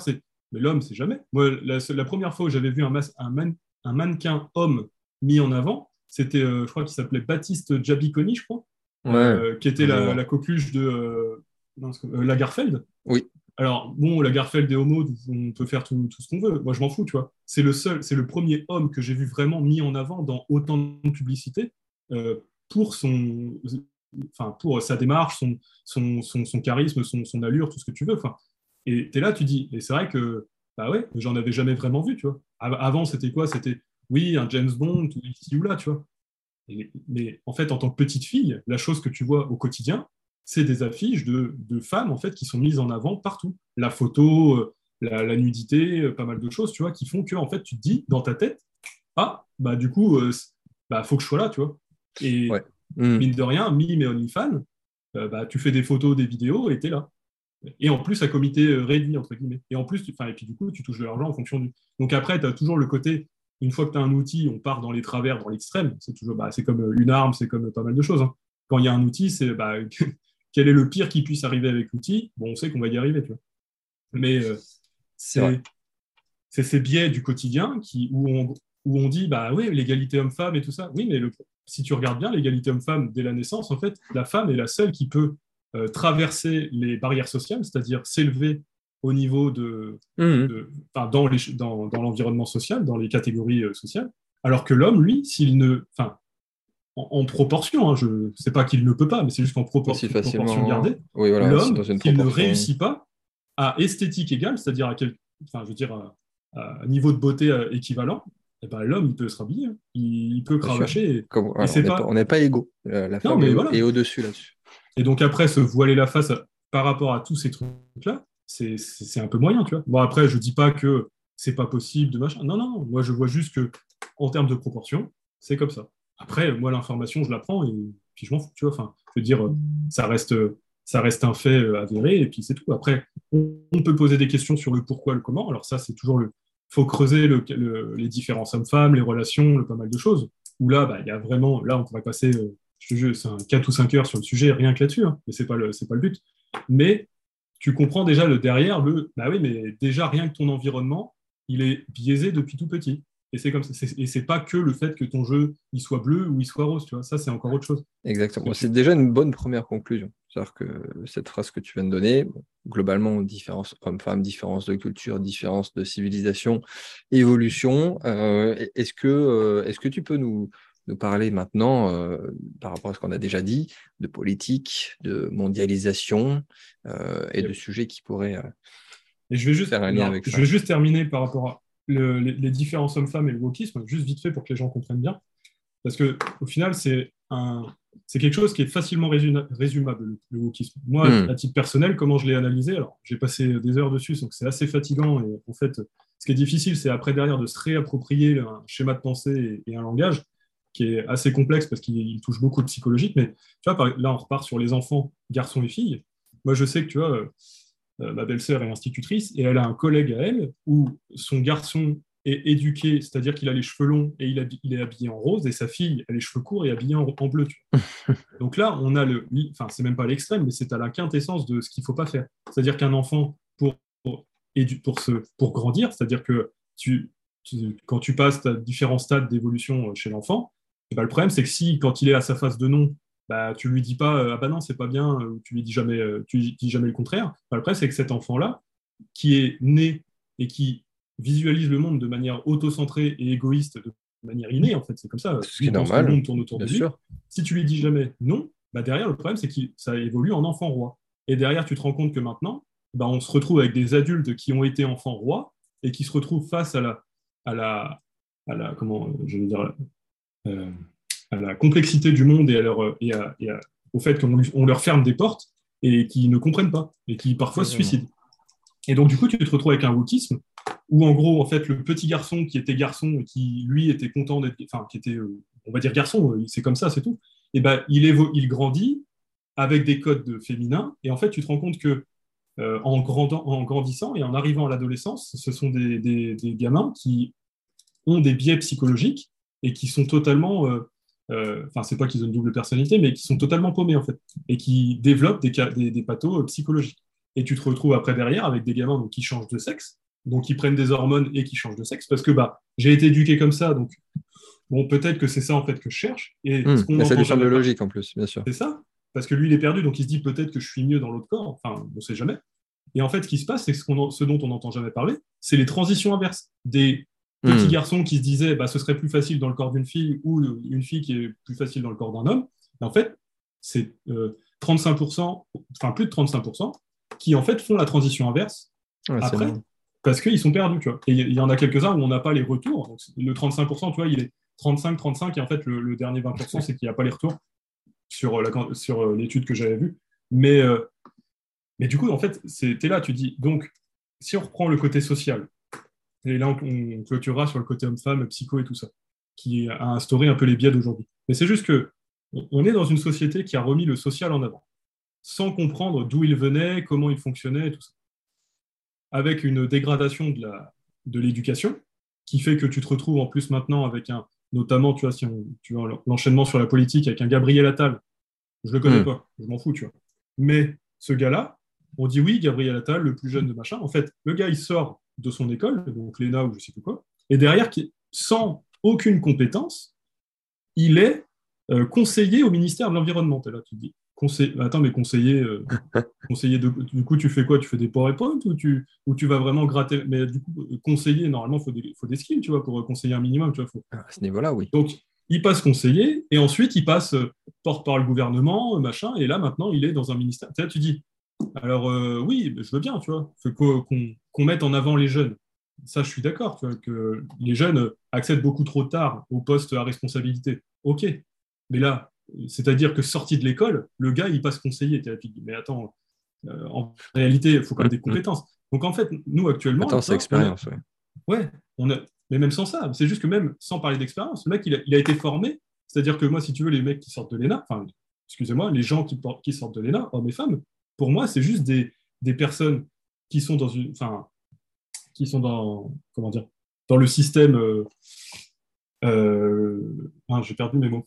Euh, des, des, fonctionnaires, voilà, c'est ça. C'est juste des. Alors, certains types de fonctionnaires, on, s'entend bien, mais c'est des fonctionnaires avec des, types, avec des lettres de noblesse, c'est tout. C'est pas plus loin. C'est-à-dire que les mecs, ils sortent de l'ENA et après, ils ont des postes à, responsabilité en termes de conseiller ou en termes de. Mais tu es qui, bordel, tu vois? D'où tu, Enfin, c'est comme, tu vois, on en revient après avec, avec Pfizer et tout ça, mais c'est. Euh, oui, mais donc du coup, on n'a personne de compétent pour être, pour être capable de dire euh, si ça c'est bien ou pas. Donc on se fait conseiller par un cabinet de conseil qui est composé. Ah, c'est pour ça ça. Hein. Hmm. Oui, non, mais ce qui est ouf, c'est que quand tu creuses le truc, euh, Pfizer, il est composé de personnes comme par exemple le fils de Laurent Fabius, tu vois, qui a le même parcours que, que notre pote Gabriel Attal, hein, Gabriel Attal. C'est-à-dire qu'ils sortent de l'école et ils vont directement dans ces cabinets de conseil-là par pantouflage, par machin. Et derrière, en fait, ils font du conseil aux États. Donc aux États, c'est là, tu me, je ne fais pas du conseil aux sociétés. Non, non, non, je fais du conseil aux États sur des plans, de, des directions adoptées. Mais comme ils ne sont pas compétents, qui c'est qui leur fournit les plans? Les entreprises qui, eux, fournissent le, produit. Tu vois. Donc là, notamment Pfizer. là, tu dis, donc on marche sur la tête. Et donc, on en revient sur le côté.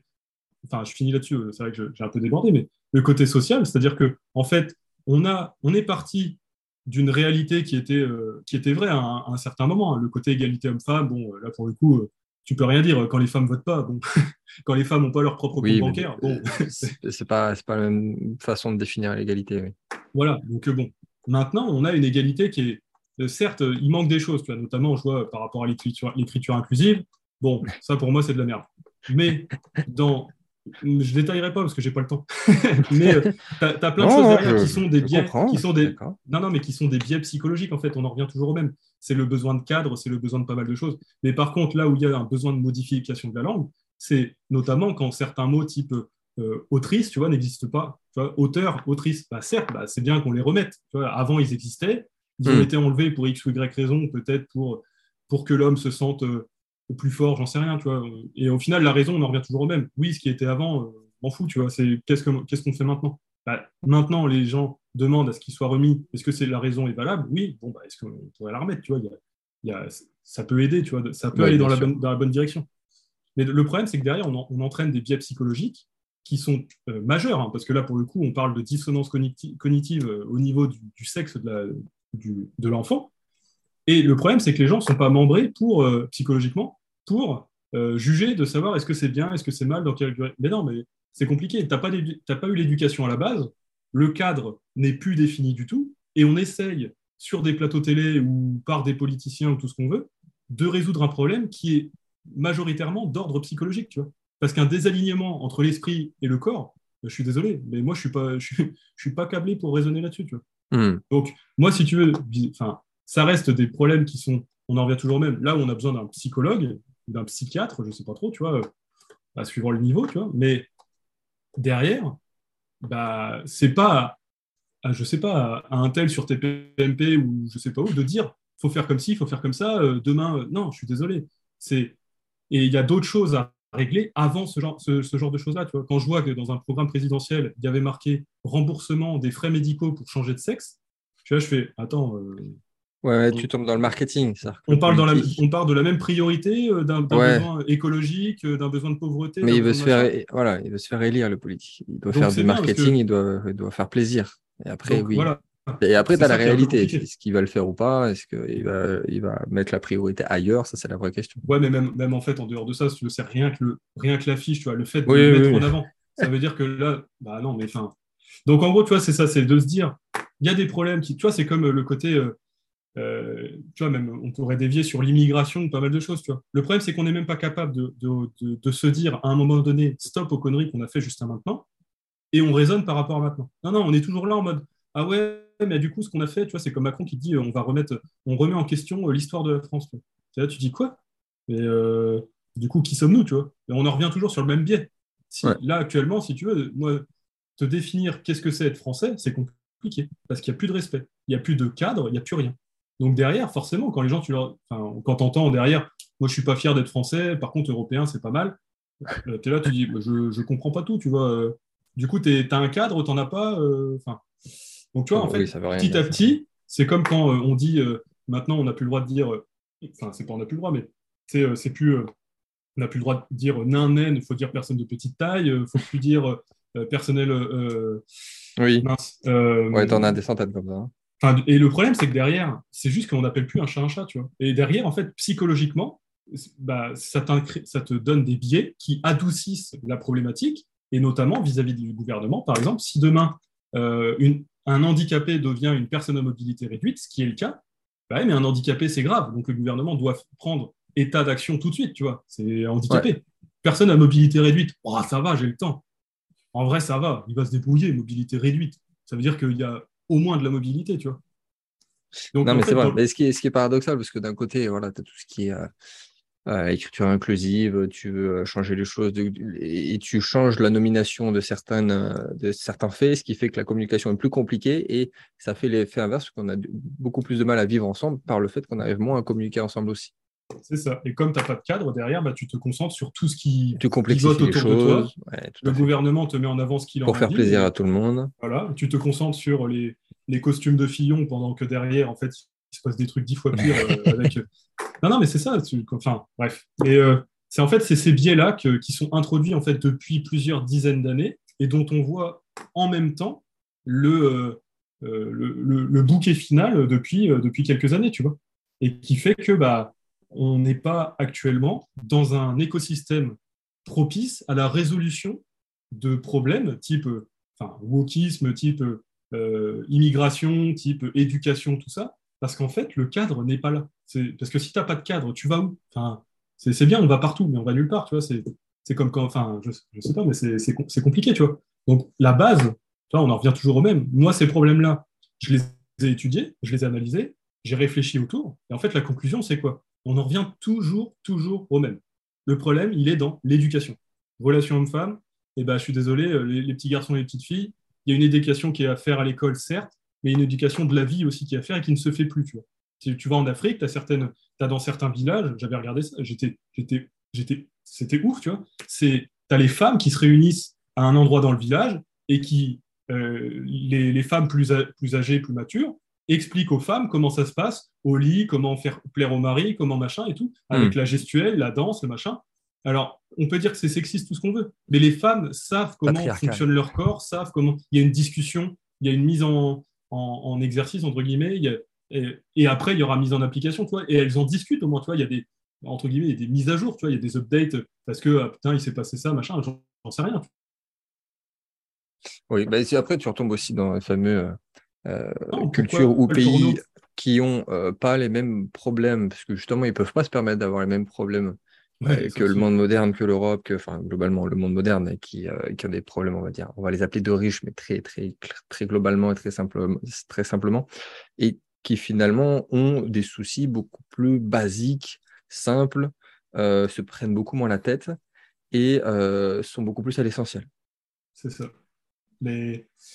Et ça enfin, un peu la conclusion que tu as donnée sur finalement, où, comme tu l'as dit, l'état du monde aujourd'hui, euh, c'est un mélange de beaucoup de choses et surtout d'une incompréhension du fonctionnement du monde d'aujourd'hui, de par euh, les rouages et de ce que l'homme s'impose à lui-même, de l'état du monde d'aujourd'hui. Exactement. Et c'est pareil, comme je te disais, c'est que si tu ne comprends pas l'extrême qui est, on va dire, l'homme en tant que tel et la femme en tant que telle, tu ne peux pas comprendre la nuance de gris qui est, qui est la mm. relation entre les deux. Tu vois. Mmh. c'est ce que tu me disais avant l'émission, c'est quand tu comprends euh, les extrêmes que globalement tu arrives à beaucoup mieux comprendre l'intérieur et, et quand on refuse et qu'on rejette l'extrême, c'est même dangereux. C'est ça. Mais tu vois, d'un autre côté, toi, tu peux si on revient sur la pornographie et le, libéral, et le, libéralisme. Libéralisme. très, très bien, excellent. Non, non, pas trop. Mais euh, et euh, le libertinage, c'est pareil, tu vois, chacun est dans son extrême l'un et l'autre, parce que tu peux être libertin sans faire de vidéo et, inversement, tu vois. Tu peux, être, tu peux être faire de la pornographie en étant exclusif, enfin bref. Et, euh, et derrière, en fait, ça ne t'empêche, enfin, ça ne t'empêche pas que la pornographie a quand même ouvert euh, les yeux du monde et, de, de l'individu sur la relation sexuelle en tant que telle, sur des pratiques, sur des choses, enfin machin. Mais derrière, ça, ça n'empêche pas que l'éducation derrière, c'est la discussion, aussi bien avec des gens qui sont de, ton groupe, c'est-à-dire entre hommes ou entre femmes, entre amis, tu vois, et à la fois vis-à-vis de ton partenaire, c'est-à-dire les pratiques que tu aimes, ce que tu n'aimes pas, des choses à refaire, des choses à pas, à, pas refaire, tu vois. Enfin, c'est toujours le côté, l'extrême te permet la compréhension du. du non, mais c'est bien que tu prennes cet exemple-là, ça concerne tout le monde. Ah bah oui, ça parle Pour le coup. Ah bah normalement, oui. Mais, euh, mais voilà, donc euh, on en revient toujours au même, c'est le, besoin d'extrême, mais tout, tout en ayant un besoin de formation et d'interaction qui, qui, à l'heure actuelle, ne enfin, on manque des deux en fait. Et on fait semblant d'avoir les deux. C'est ça qui est ouf. Tu vois mm. Donc ça, c'est que pour le côté homme-femme ou autisme. c'est ce que tu m'as mis sur, euh, plein de choses. Sur, sur le plan que tu m'as envoyé. C'est le, la, la, place de, de la gaussienne, de la fonction gaussienne, dans le chaos ambiant. C'est ça. Qui est au final partout. Et ça, c'est juste sur le côté euh, homme-femme et personnel. Donc voilà. Après, euh, c'est vrai que je ne sais pas si tu as des questions là-dessus on, peut enchaîner sur la suite. Là, on va essayer de, ramener euh, nos auditeurs sur des sujets euh, progressivement euh, jusqu'à la conclusion finale de l'émission sur des, thématiques qui sont plus abordées normalement sur cette émission. Donc, je te, laisse, je te laisse à la main pour enchaîner. Non, après, j'avais de toute façon, oui, j'en avais déjà un peu parlé, mais différences de culture et, et différences de civilisation, tu vois, c'est pareil. J'avais parlé de métissage tout à l'heure. C'est, par exemple, quand tu as quelqu'un, enfin, tu vas avoir. Enfin, tu as des prédispositions génétiques à, chaque chose, à ton environnement par rapport à là où tes ancêtres vivaient. Tu et, je sais que notamment, tu vois, tu as des gens qui, notamment, enfin, des Maghrébins ou des, ou des, Noirs qui vivent maintenant en France, tu vois. Et il faut aussi comprendre que le climat et l'environnement dans lequel ils vivaient avant étaient totalement différents, que ce soit au niveau des, des calories disponibles que de l'environnement, la température et tout ça. Tout à fait, bien sûr.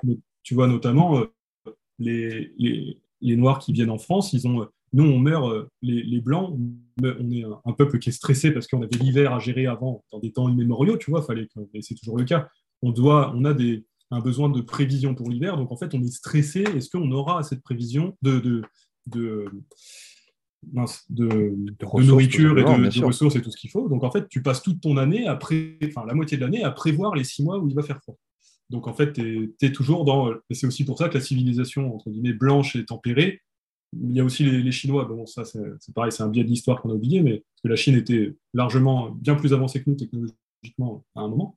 Mais euh, les civilisations où il y avait un climat qui était à la fois chaud l'été et euh, froid l'hiver sont des civilisations qui ont un, un, tempérament beaucoup plus sur l'entrepreneuriat et la prévision. C'est pour ça que bah, c'est mmh. le, blanc, entre guillemets, qui a colonisé les autres, les autres peuples. Parce que quand tu es en, en, Afrique, tu n'as pas besoin de, prévision de l'hiver. Il n'y a pas. Tu vis au jour le jour. Par contre, tu as une autre problématique. C'est une autre problématique qui fait que. L'écosystème extérieur. Qui fait que... C'est ça. Mais tu as une autre problématique qui fait que tu transpires beaucoup. Donc, il faut que tu boives aussi. Mais tu as aussi le fait que tu as beaucoup de, de, champignons, de virus. Et c'est un écosystème qui est très, euh, qui est très difficile euh, à vivre. C'est aussi pour ça que Là-bas, tu as, beaucoup d'enfants qui, sont faits dans, pas mal, dans quelques régions parce que en fait, tu as beaucoup d'enfants qui ne voient pas l'âge adulte. Avant, enfin, avant c'était comme ça surtout. Maintenant, un petit peu moins. Mais... Et donc, du coup, ce qui se passe, c'est que bah, tu avais beaucoup plus d'enfants dans, une, dans, une, dans un endroit qui était très difficile à, gérer. Mais donc, du coup, ce qui se passe, c'est que eux, leur adaptation génétique qui s'est faite, c'est que du coup, la nourriture là-bas sur place était euh, pas forcément, euh, enfin, toute n'était pas comestible. Il y avait beaucoup de virus, beaucoup de, de, problématiques au niveau de la santé. Donc en fait, ce qu'ils ont trouvé comme solution, c'est de frire tout ce qui était, euh, tout, ce qui était à manger, tu vois, notamment la viande. Et c'est pour ça que désormais, tu vois, par exemple, euh, c'est le cliché, mais, mais c'est vrai, quand tu ouvres un KFC à côté d'une zone où tu as beaucoup de noirs, et eh ben, tu sais qu'il va faire beaucoup de ronds. Parce que le, le noir, intrinsèquement parlant, il a une attirance pour la friture parce qu'il sait dans son organisme que c'est sain pour lui, tu vois, c'est safe. Donc c'est pour ça que euh, de manière biologique, il, a une hmm. il peut ingérer une très grande quantité de friture quand toi, tu es, là en mode non, non, mais je vais vomir. Bah oui, mais lui, c'est comme ça qu'il mange là-bas, tu vois. Parce que pour lui, c'est sa manière de manger de manière safe pour être. Oui, il s'adapte euh, à l'environnement et après, bien sûr, Donc, tu vois, tu as des adaptations qui se font en fonction du, mode de vie local. Le problème, c'est que maintenant, avec la mondialisation qu'on a eue, eh ben, on n'a pas pris en compte ces choses-là. Tu vois. Et par exemple, le blanc, comme je te disais, qui, était, qui avait un caractère prévisionnel pour anticiper euh, l'hiver et tout ça, le blanc meurt de, de crise cardiaque ou de, d'infarctus, enfin de stress, tu vois. Il meurt de stress. Derrière. Donc tu fais des ulcères, tu fais. Enfin, voilà. Le noir, lui, par contre, il meurt de stress hydrique, c'est-à-dire qu'il retient l'eau de manière. Parce que bah, lui, de...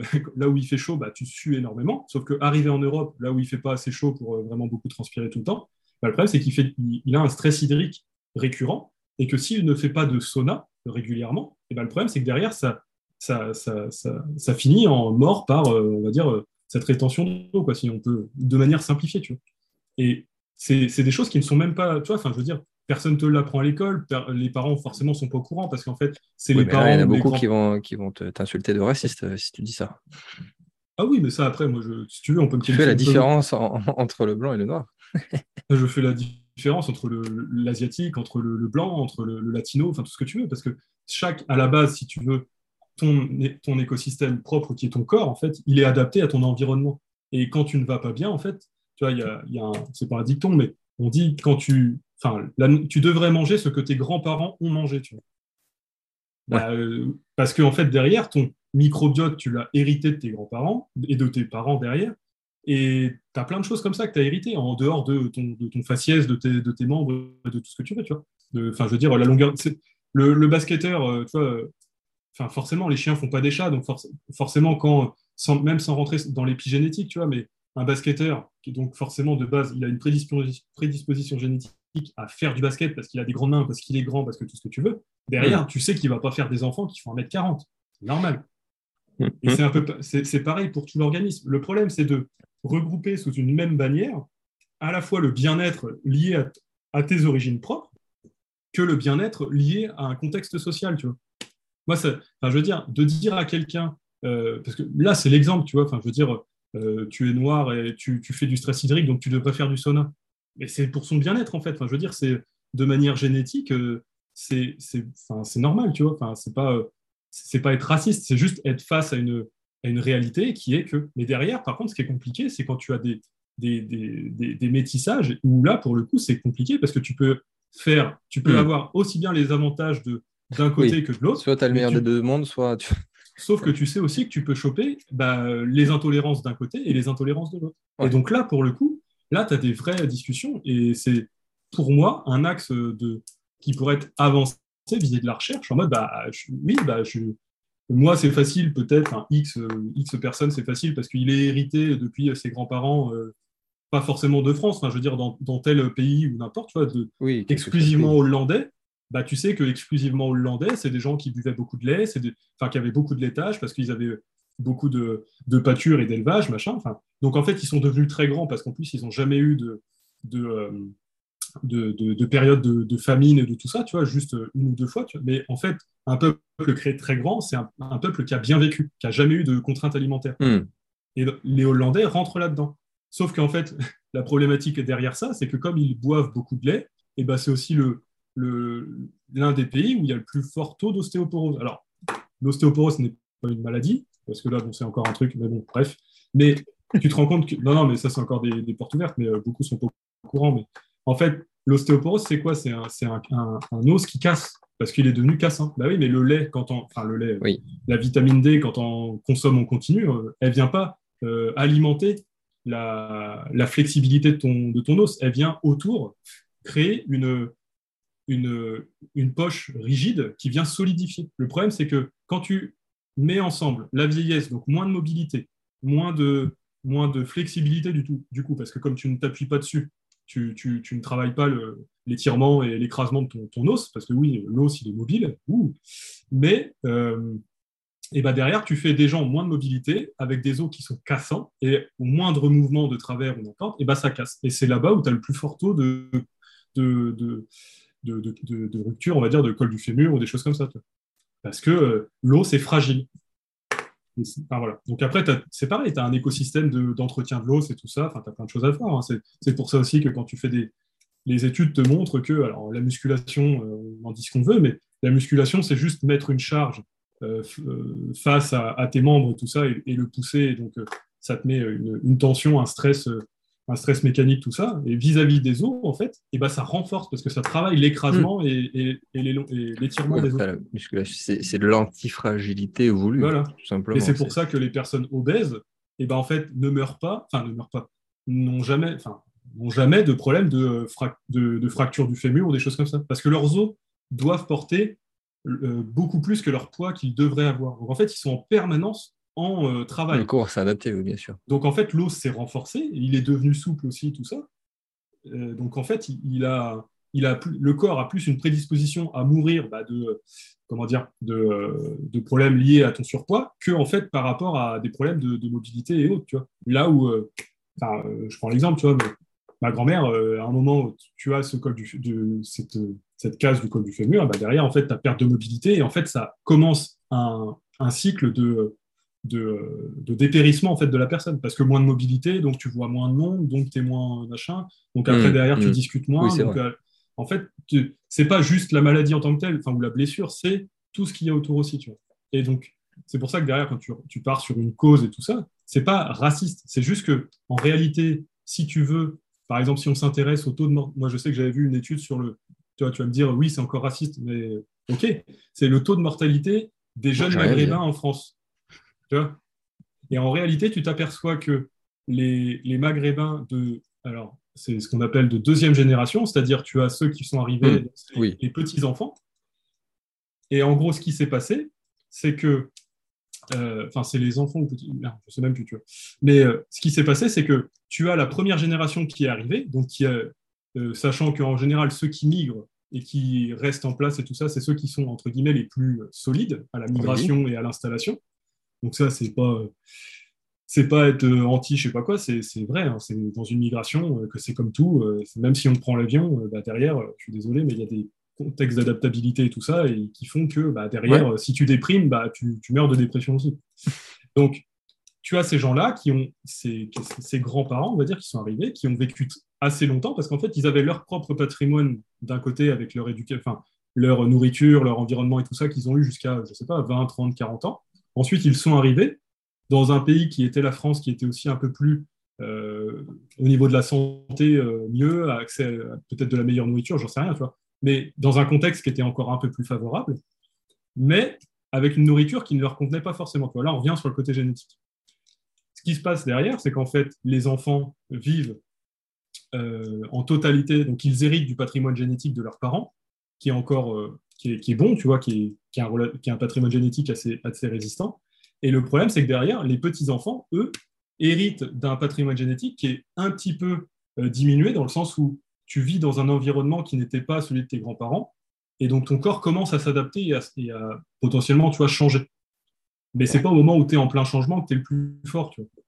Et donc, du coup, toi, en tant que petit enfant, tu arrives avec un patrimoine génétique qui n'est plus celui de tes grands-parents, parce que tu es en milieu d'adaptation, et en plus, tu ne bouffes que euh, de la nourriture, enfin, bah, notamment maintenant, tu vois, en plus c'est facile, mais McDo et tout ça, euh, ça t'aide pas non plus, tu vois tu n'es pas sur euh, la nourriture et l'environnement que connaissaient tes grands-parents. Et donc, cette étude-là montre que les, euh, les, Maghrébins, les Maghrébins, on va dire, qui sont les petits-enfants, eh ben, vivent moins longtemps par rapport à euh, leur équivalent au Maghreb. Parce que leur corps, en fait, n'a pas supporté, en, gros, de manière... on repart sur la gaussienne, mais tu as toujours des gens qui vont, avoir un enfin, qui vont réussir à s'adapter correctement ou qui vont continuer à manger ce qu'ils mangeaient. Enfin bref, c'est pareil, on part dans les, moi, je te simplifie le truc pour comprendre le, fonctionnement. Après, il y a forcément, chacun connaîtra un cas particulier ou n'importe, c'est pas le. Mais si tu prends l'équivalent dans un pays et dans un autre de la population, eh ben, tu te rends compte que l'espérance de vie est euh, plus faible. Et tu vois, c'est, c'est pas, euh, tu vois, je reviens pas sur des, problématiques racistes. Moi, je te dis juste que, bah, en fait, euh, l'étude, elle montre ça. Après, c'est pareil, on peut toujours se poser la question de l'échantillonnage, on peut toujours se poser, donc c'est toujours ce côté-là. Mmh. Mais d'un point de vue de moi, ce que j'ai analysé en amont par rapport à une génétique, par rapport à une adaptabilité, un environnement, par rapport à, pas mal de choses, c'est pas incohérent. C'est pas incohérent parce que tu es plus susceptible d'avoir accès, accès entre guillemets à certaines maladies que, à d'autres que tu ne connaissais pas avant. Tu vois, enfin c'est pareil. Donc euh, euh, c'est c'est tout ça qui fait que euh, tu as Enfin, ce que je disais, la, différence entre les cultures et les civilisations, c'est qu'on est encore, on va dire, dans un stade, on en revient un peu au, wokisme et féminisme, mais où on, se voile un peu, on se voile un peu la face sur des choses, alors que c'est du bien commun en fait de se poser ces questions-là. Je suis tout à fait d'accord avec toi. Hmm. il y aurait énormément de choses à dire sur le sujet, encore une fois. Hein. Euh, et puis des choses qui pourraient concerner tout le monde. Euh, j'ai un exemple qui m'est venu en tête, c'est la, baisse de la testostérone aussi, qui, euh, qui est drastique d'une génération à l'autre, ça se voit depuis 3-4 générations, et ça, ça touche absolument tout le monde, et c'est quelque chose qui est purement euh, historique, génétique, culturel, alimentaire et tout ce qui s'ensuit, et, euh, et, qui est facilement démontrable euh, par, euh, la, biologie et par l'histoire. Donc, il y a énormément de choses à dire. Donc, c'est passionnant. Merci pour ça encore, Rémi. Est-ce que tu, euh, on n'irait pas vers la fameuse partie du monde de demain? Bon, Il y a une transition à faire, mais on a déjà dit beaucoup de choses. Il y a des conclusions qui ont été tirées sur l'éducation, sur l'égalité, sur l'histoire, tout simplement. Est-ce que tu veux nous faire part de ta vision du monde et de vers où on, on, va et où on devrait aller. Ce sont deux choses qui sont différentes en tant que telles. Oui, ouais, totalement, parce que du coup, après, c'est pareil. Là, il y a eu euh, pas mal de, critiques, entre guillemets, mais c'est justement le but, c'est d'arrêter de, passer son temps à critiquer et d'essayer de, donner des actes de, réflexion et de se dire, ah oui, en fait, on pourrait aller là, et en fait, c'est pas beaucoup plus euh, énergivore. Et hmm. c'est vrai que ce côté-là où on passe notre temps, euh, et puis c'est surtout aussi le français, tu vois, le français, il adore critiquer, penser que Sauf qu'en fait, le français, tu te rends compte qu'au cours des générations, on est devenu euh, hyper critique, mais en perdant la, compétence et la connaissance. Donc en fait, là, tu dis, mais du coup, on est critique, mais il n'y a plus aucune raison de l'être parce qu'on est devenu euh, les. C'est vrai. on est devenu euh, incompétent et la risée, la, risée du monde, tu vois. c'est dingue quand même. Et donc du coup, c'est ouais, c'est ce côté apprendre à, à, redonner goût en fait à la, compétence tout en ayant un objectif pour justement, comme je te disais tout à l'heure, c'est découvrir et comprendre les extrêmes pour savoir et pour réussir à, à, entreprendre le fonctionnement de la teinte de gris. Parce que la teinte de gris, c'est hyper objectif, tu vois, subjectif, ça dépend de chacun. Hmm. Donc ça, parce que, enfin, voilà, c'est très compliqué. Donc, tu, on est obligé de passer par, euh, par des. Enfin, je reviens pas sur l'éducation parce que ça, revient. On, tourne en rond après, mais là, en fait, ces exemples-là, par exemple, tu vois, c'est ce que je vais donner comme exemple. Ça reste des exemples qui sont très intéressants parce qu'en fait, tu dis ah ouais, c'est cool, donc il faudrait pousser là-dedans. Et à la fois, tu vois, c'est le manque d'information. Enfin, c'est ce qui n'est pas dit qui est le plus intéressant. Tu vois, c'est as l'information, c'est bien, mais en fait, imagine en dehors de ça, parce que avant, peut-être tu connaissais pas ou tu disais ouais, c'est bien et tout, mais où est-ce qu'on va avec ça? C'est de se dire, mais attends, s'il y avait ça, alors qu'on ne savait rien du tout de tout ça, mais quels sont les possibles derrière qui sont inimaginables Parce que le, silence, parfois, fait plus de bruit que, ce qui est dit. Et c'est le, le, vide qui, qui, derrière va rester, est, intéressant. Donc là, je ne sais pas s'il y en a beaucoup qui ont compris ça, mais euh, parce que c'est pas c'est pas non plus, enfin, c'est pas le fait de dénigrer, mais c'est vrai que c'est pas évident de, de, se dire, mais en fait, ça, c'est comme quand un, un mentor euh, euh, forme son, son, élève, tu vois il dit très peu de choses, le mentor. Pourquoi? Parce que, enfin, avant, on disait un, maître ou un sensei ou n'importe, quoi, mais il dit très peu de choses parce qu'en fait, c'est pas l'information qui est, qui est intéressante. C'est, bon, ça, c'est cliché, c'est le chemin, mais c'est surtout ton axe de réflexion personnel qui hmm. fait le pourquoi. Toi, que, quand je te dis ça, qu'est-ce que tu visualises autour Donc, c'est-à-dire euh, que même vis-à-vis d'une société, tu vois, si on prend un exemple pragmatique, euh, quand j'ai un souci, par exemple vis-à-vis d'une machine ou n'importe quoi, tu vois, même au quotidien, tu n'exposes pas euh, tes, tes idées, à quoi tu penses. Tu exposes le problème et tu laisses la personne réfléchir autour du problème sans axe de développement. Parce qu'en fait, une fois qu'une idée est posée, elle bloque l'imagination. C'est-à-dire qu'elle va forcément, de manière biaisée, orienter le, raisonnement de, de, ton intermédiaire vers toi, ce que tu as déjà, déjà pensé.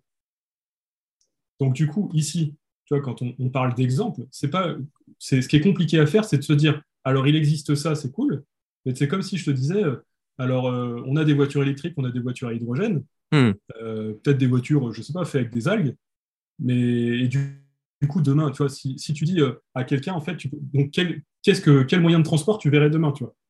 La personne, elle va forcément visualiser soit une voiture, soit quelque chose alimenté par de l'énergie type solaire ou, ou hydrogène.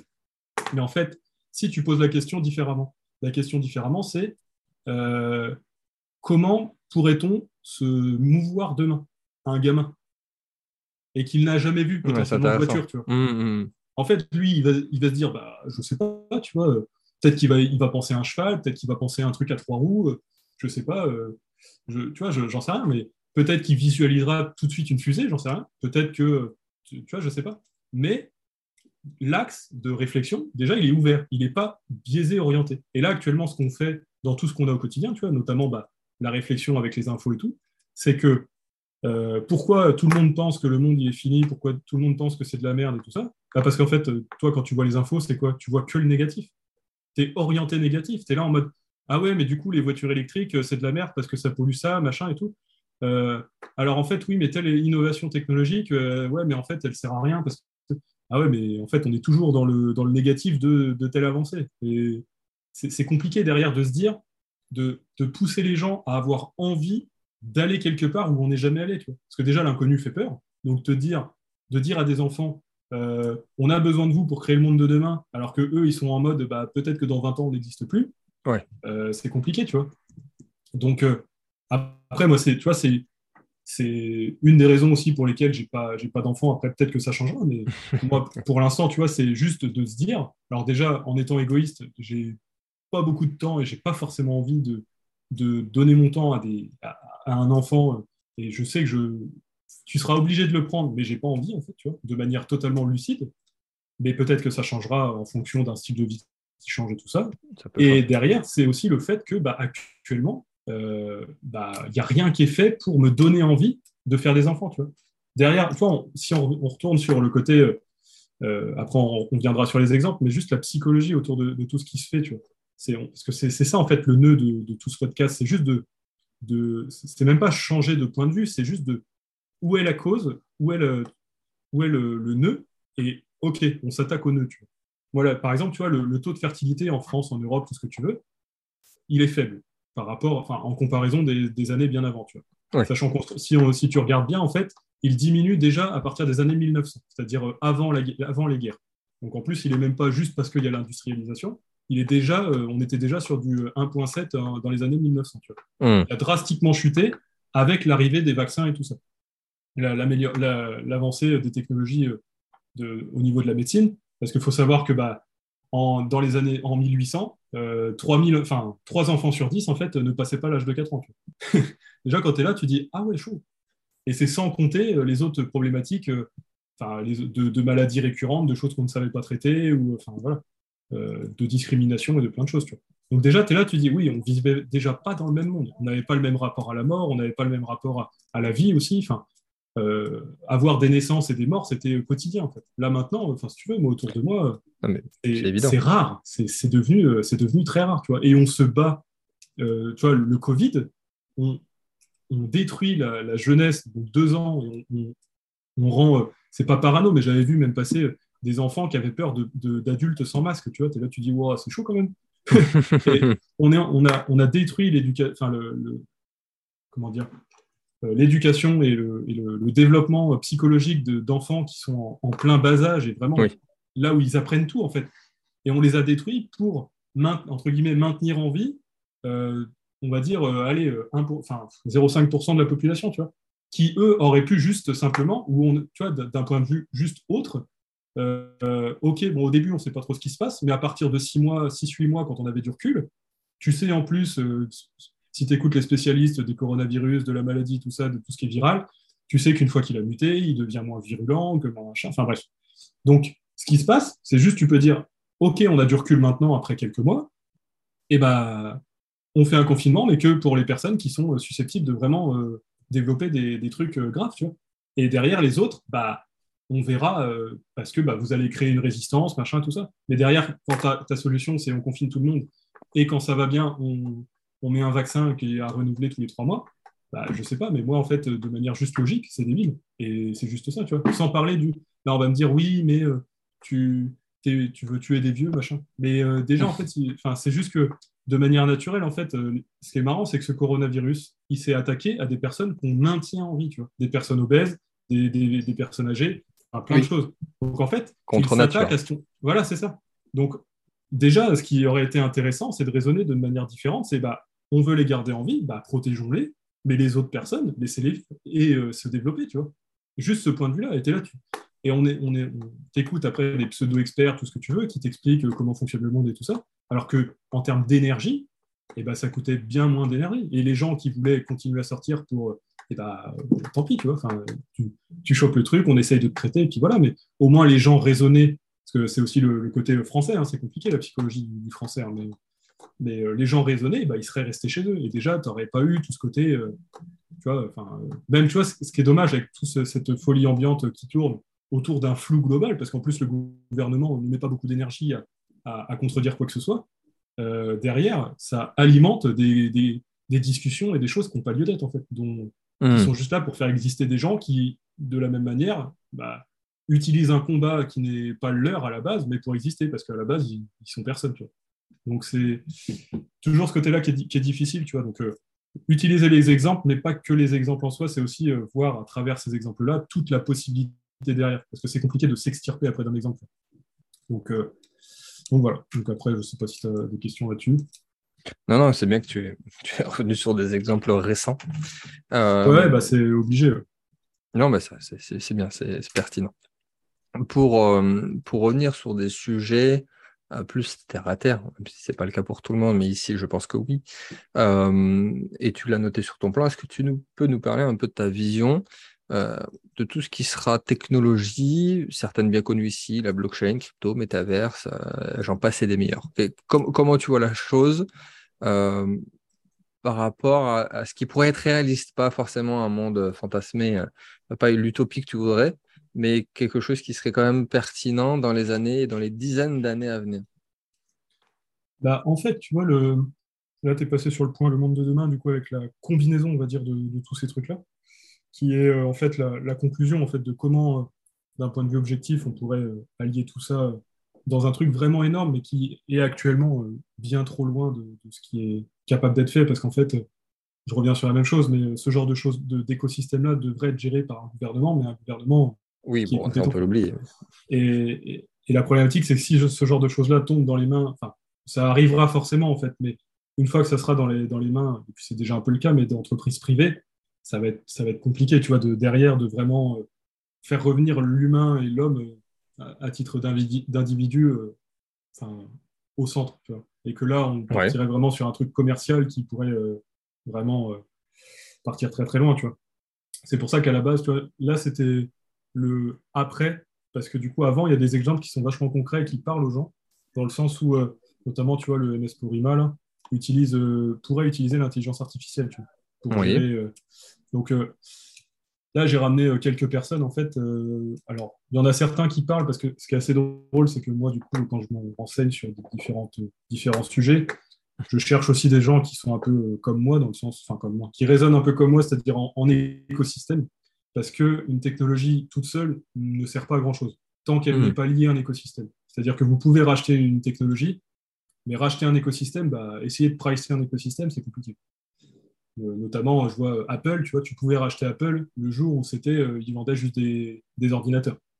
Maintenant que Apple euh, crée des, ordinateurs, des, téléphones, possède ses propres mines, possède ses, ses, zones de traitement des déchets, ils ont acheté des, ils ont acheté des, zones de des poubelles, enfin ils ont acheté des, des zones où c'est des poubelles ah, je ne vais, vais, pas trouver le mot. Des, euh, décharges, voilà, c'est ça. Des décharges, euh, des décharges technologiques, on va dire. Donc, euh, en fait, ils ont, ils, sont déjà, ils ont déjà tout ce qu'il faut, tu vois, des mines de lithium, des, plein de choses. Et ils sont déjà en train ils sont en train de développer normalement une voiture autonome. Ils étaient aussi dans le développement du spatial avec pas mal de choses. de toute façon, quand tu as 300 milliards de liquidités, 300 milliards de dollars de liquidités, j'ai envie de te dire, et quand tu sais que Blue Origin, qui est une entreprise pour l'espace, développé par, euh, par Jeff Bezos nécessite, on va dire, un milliard de dollars euh, annuels, tu sais qu'avec 300 milliards de dollars, tu peux développer un paquet de projets. Donc, euh, donc tu, vois, tu, peux racheter un, tu peux racheter une technologie, tu peux racheter, je sais pas, tu peux racheter Waze, tu peux racheter, je sais pas, enfin, tu as plein d'exemples, mais derrière, tu peux pas racheter l'écosystème en tant que tel. Ça coûte, en fait, tu vois, même le prix de l'action, je sais même pas, tu vois, si ça, si ça donne réellement la valeur de l'entreprise. Mmh parce qu'il y, a énormément de choses derrière. Et c'est vrai que je cherche des, personnes qui ne n'amènent pas juste un, une, enfin, qui ne sont pas juste allées chercher une technologie et tout ça, c'est des personnes qui aussi amènent un raisonnement autour, euh, qui est aussi lié potentiellement à l'énergie, enfin, à l'économie circulaire et tout ça, mais même pas que l'économie, vraiment le raisonnement du, du, traitement de, la matière, du matériau, du, de la, enfin, de la fibre ou n'importe, tu vois, qui, qui, fait que c'est circulaire. C'est-à-dire que donc là, je, te reprends le premier exemple qui est euh, peut-être le plus connu de la liste, parce que euh, tout le monde maintenant connaît un peu Idriss Aberkan, tu vois, et, euh, et Gunther Poli, c'est vrai que je n'avais pas fait gaffe, mais il en parle souvent. Et c'est vrai que quand j'avais cherché des, choses autour de, des avancées technologiques, à la fois éthiques, à la fois vraiment disruptifs et tout ça, et ben, Gunther Poli, Gunther Poli, il ressort énormément parce qu'il est, il a fait des choses qui sont assez disruptives, et pour autant, on ne le connaît pas vraiment en France. Alors qu'il est français, et qu'il s'est expatrié au Japon pour pouvoir faire des choses, parce que là-bas, ils, ils, font. Euh, c'est le côté pragmatique de, de l'Asie, c'est qu'ils font là-bas. Ils passent pas leur temps à faire des business plans, une projection à horizon 20 ans, est-ce que c'est maintenant Ils font à, petite échelle, et après, éventuellement, ils augmentent la quantité. Mais ils font, parce que c'est la preuve par les actes. Et donc, du coup, vis-à-vis de Gunther Poli, euh, j'ai noté quelques exemples qui sont assez parlants, tu vois, donc on va avoir le, MS Porima qui, est un, bateau. Euh, après, les gens vont sûrement connaître, hein, mais c'est juste tu vois, la psychologie derrière, la, philosophie euh, surtout. MS Porima, donc, qui va être un bateau, qui est un bateau qui fonctionne totalement à, l'électrique et, et, au, et au, avec, alors, électrique avec des panneaux photovoltaïques, donc sur toute sa longueur, et avec le vent, c'est-à-dire qu'il a une, uh-huh.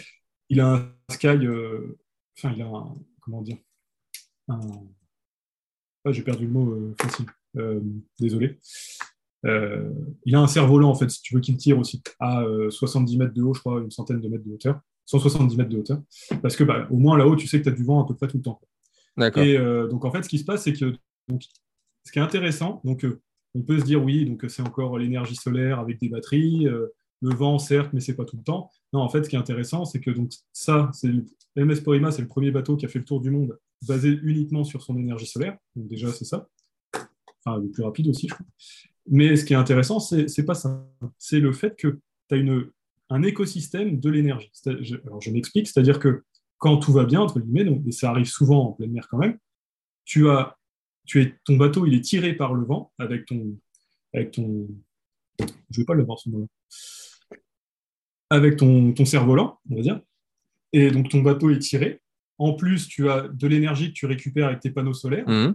donc tu recharges tes batteries, qui fait que bah, c'est gratuit actuellement, tu vois, tu, tu ne l'utilises même pas. Et une fois, en plus ça, il a rajouté ça dernièrement, c'est-à-dire qu'une fois que ton énergie tes batteries sont pleines. Donc avec les batteries, je crois qu'il tient, euh, ça doit être 2-3 jours, je crois, un truc comme ça. Ouais, ça doit être 6 heures pour les remplir et il doit faire 25 euh, ou 30 heures, je crois, de. Enfin voilà, donc ce qui est intéressant. Et derrière, en fait, ce qui se passe quand il est en, en, là-dessus, il utilise derrière l'eau de mer, donc il utilise l'énergie qu'il récupère par ses panneaux solaires pour dessaler l'eau de mer, enfin créer de l'hydrogène via l'eau de mer. Donc, il a une technologie, pareil, qu'il a, instauré sur a inséré sur le bateau. Donc, du coup, tu te retrouves avec, une, avec euh, un triptyque d'énergie qui est le vent, le soleil et l'hydrogène, et l'eau salée, on va dire, plutôt qui est disponible. Et quand tu as un surplus d'énergie, tu l'utilises pour créer, euh, pour remplir, on va dire, tes batteries à hydrogène, qui, elles, une fois pleines, te durent six jours. Donc, sachant que en six jours, normalement, je pense que tu es quand même capable de retrouver un climat qui te permet de soit recharger tes, batteries photovoltaïques, soit de réutiliser le vent. Donc en fait, tu as un, écosystème qui te permet de pallier au manque de l'un et de l'autre. Et ce qui est intéressant, c'est surtout que, tu vois, on pourrait se dire, oui, bon, le bateau, il a du vent, euh, de l'électrique, et puis bah, c'est cool, tu vois. Mais là, en fait, ce qui est intéressant, c'est que l'homme, de manière globale, dans la majorité des technologies qu'on voit à travers le monde, ne sait pas utiliser le surplus d'énergie. C'est-à-dire que, bon, bah, il y a un surplus, bon, bah, c'est cool, tant pis. Et en réalité, tu pourrais l'utiliser toujours à faire autre chose. Et que là, l'intérêt, c'est. Donc, on rajoute une technologie, certes, mais au moins, une fois l'eau de mer, elle est toujours là. Et ton soleil, bah, tu as quand même toujours une, opportunité d'avoir de, du soleil ou du vent. Tu vois. Donc, en gros, tu te permets, avec ton surplus, d'avoir six jours d'autonomie gratuite, en gros. Mmh. Donc, c'est tu vois, ce raisonnement-là qui est intéressant. Euh, tu vas avoir un, tu vas avoir un autre truc qui est intéressant, c'est le, papier pierre. Le papier pierre, euh, tu vois, le papier, c'est du bois. Donc, ça vient du bois. Donc, c'est, c'est à la fois des, chaînons de glucose et, euh, et que, qui font que tu, de manière simplifiée, hein, c'est du glucose euh, qui fait ton papier. Le problème, c'est que quand tu recycles ton papier, tu casses tes liaisons glucose et, derrière, à chaque fois que tu raccourcis, bah, ton papier, en fait, tu sais qu'il a un cycle de trois fois de vie tu as, trois cycles de vie. Et une fois après, une fois qu'il est, c'est fini, bah, ton papier, tu peux plus le recycler. Ouais.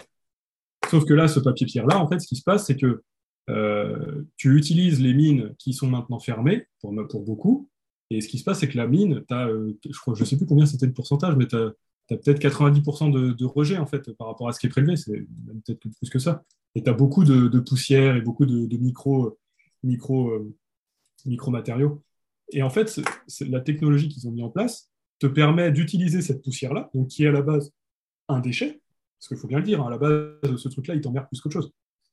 Et ils utilisent cette poussière-là pour créer du papier. Et donc, c'est assez hallucinant. Donc, bon, après, les gens qui voudront aller se renseigner, vous pourrez aller voir. Hein.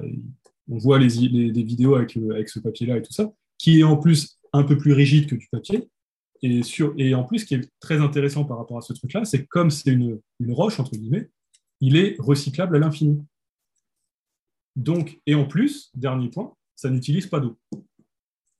Alors que le papier, pour faire du papier, il faut une quantité faramineuse d'eau. Oui, bien sûr. Donc, et là, j'ai envie de dire, dans, dans, les périodes actuelles, tu sais très bien que bah, économiser l'eau, euh, ça reste le nerf de la guerre. Donc, tu vois, c'est toujours ce côté-là. Tu es parti d'un déchet et tu l'as valorisé dans un truc qui te permet en plus d'économiser d'autres ressources à côté.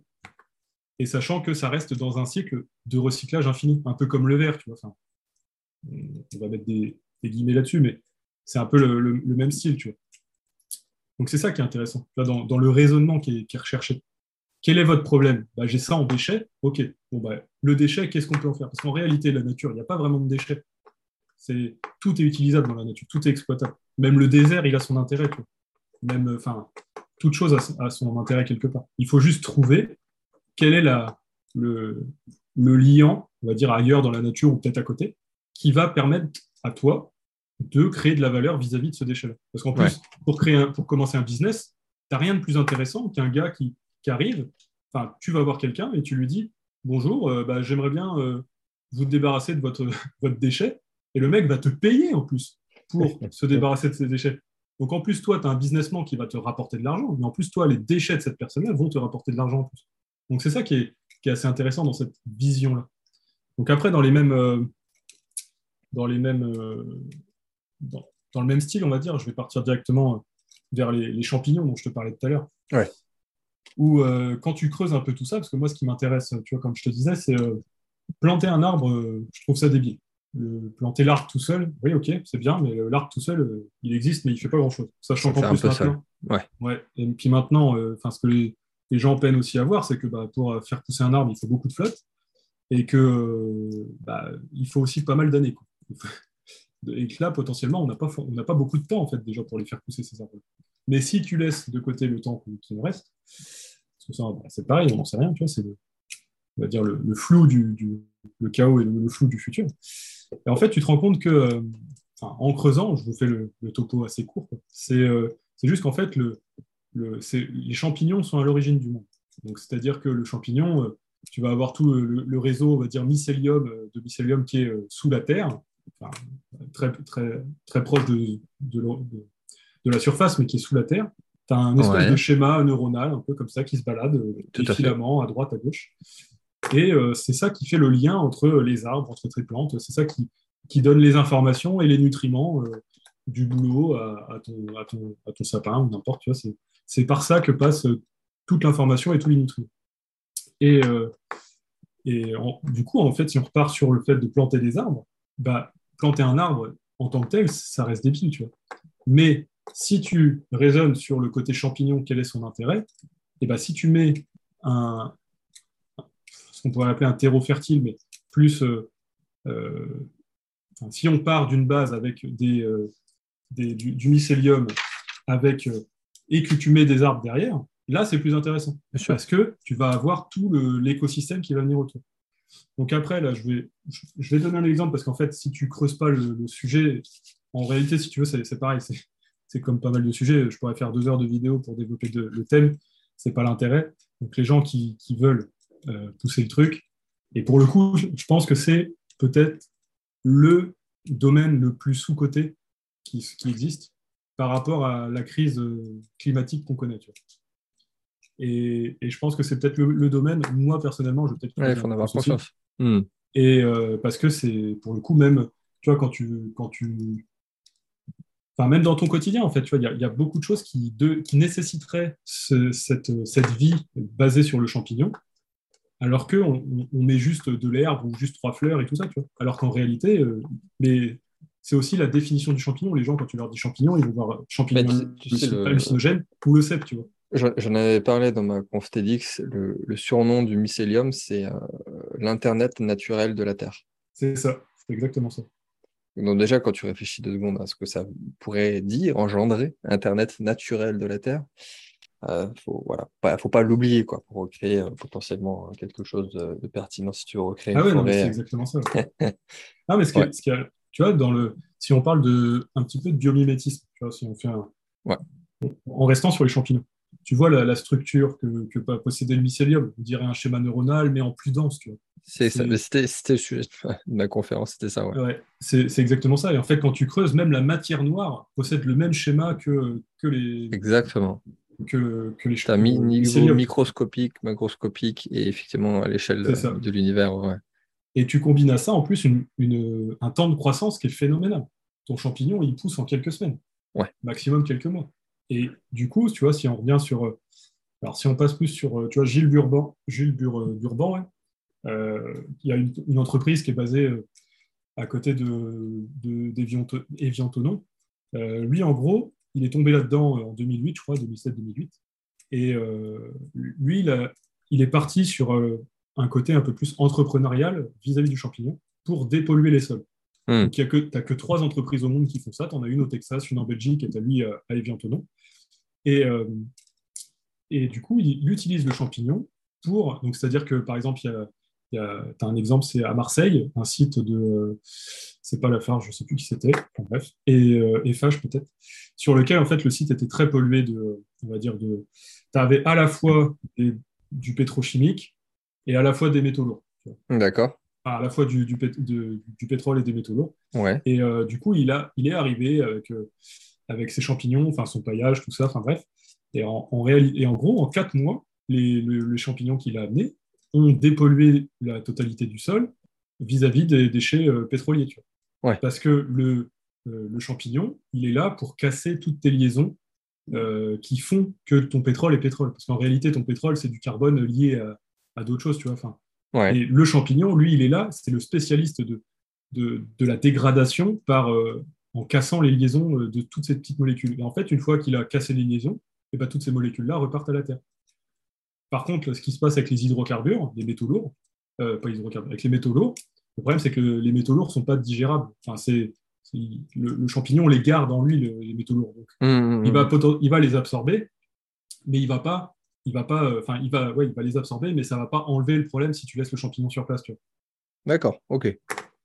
Donc, du coup, tu vois, tu as, aussi ce côté-là où, en, en, glissant par rapport à ça, le fait que donc, tu as d'un côté des champignons qui peuvent te dépolluer, on va dire, d'un point de vue euh, pétrolier. Donc, ça, c'est très intéressant, parce que, bah, mine de rien, tu as quand même un paquet d'endroits où, tu as ces problématiques-là.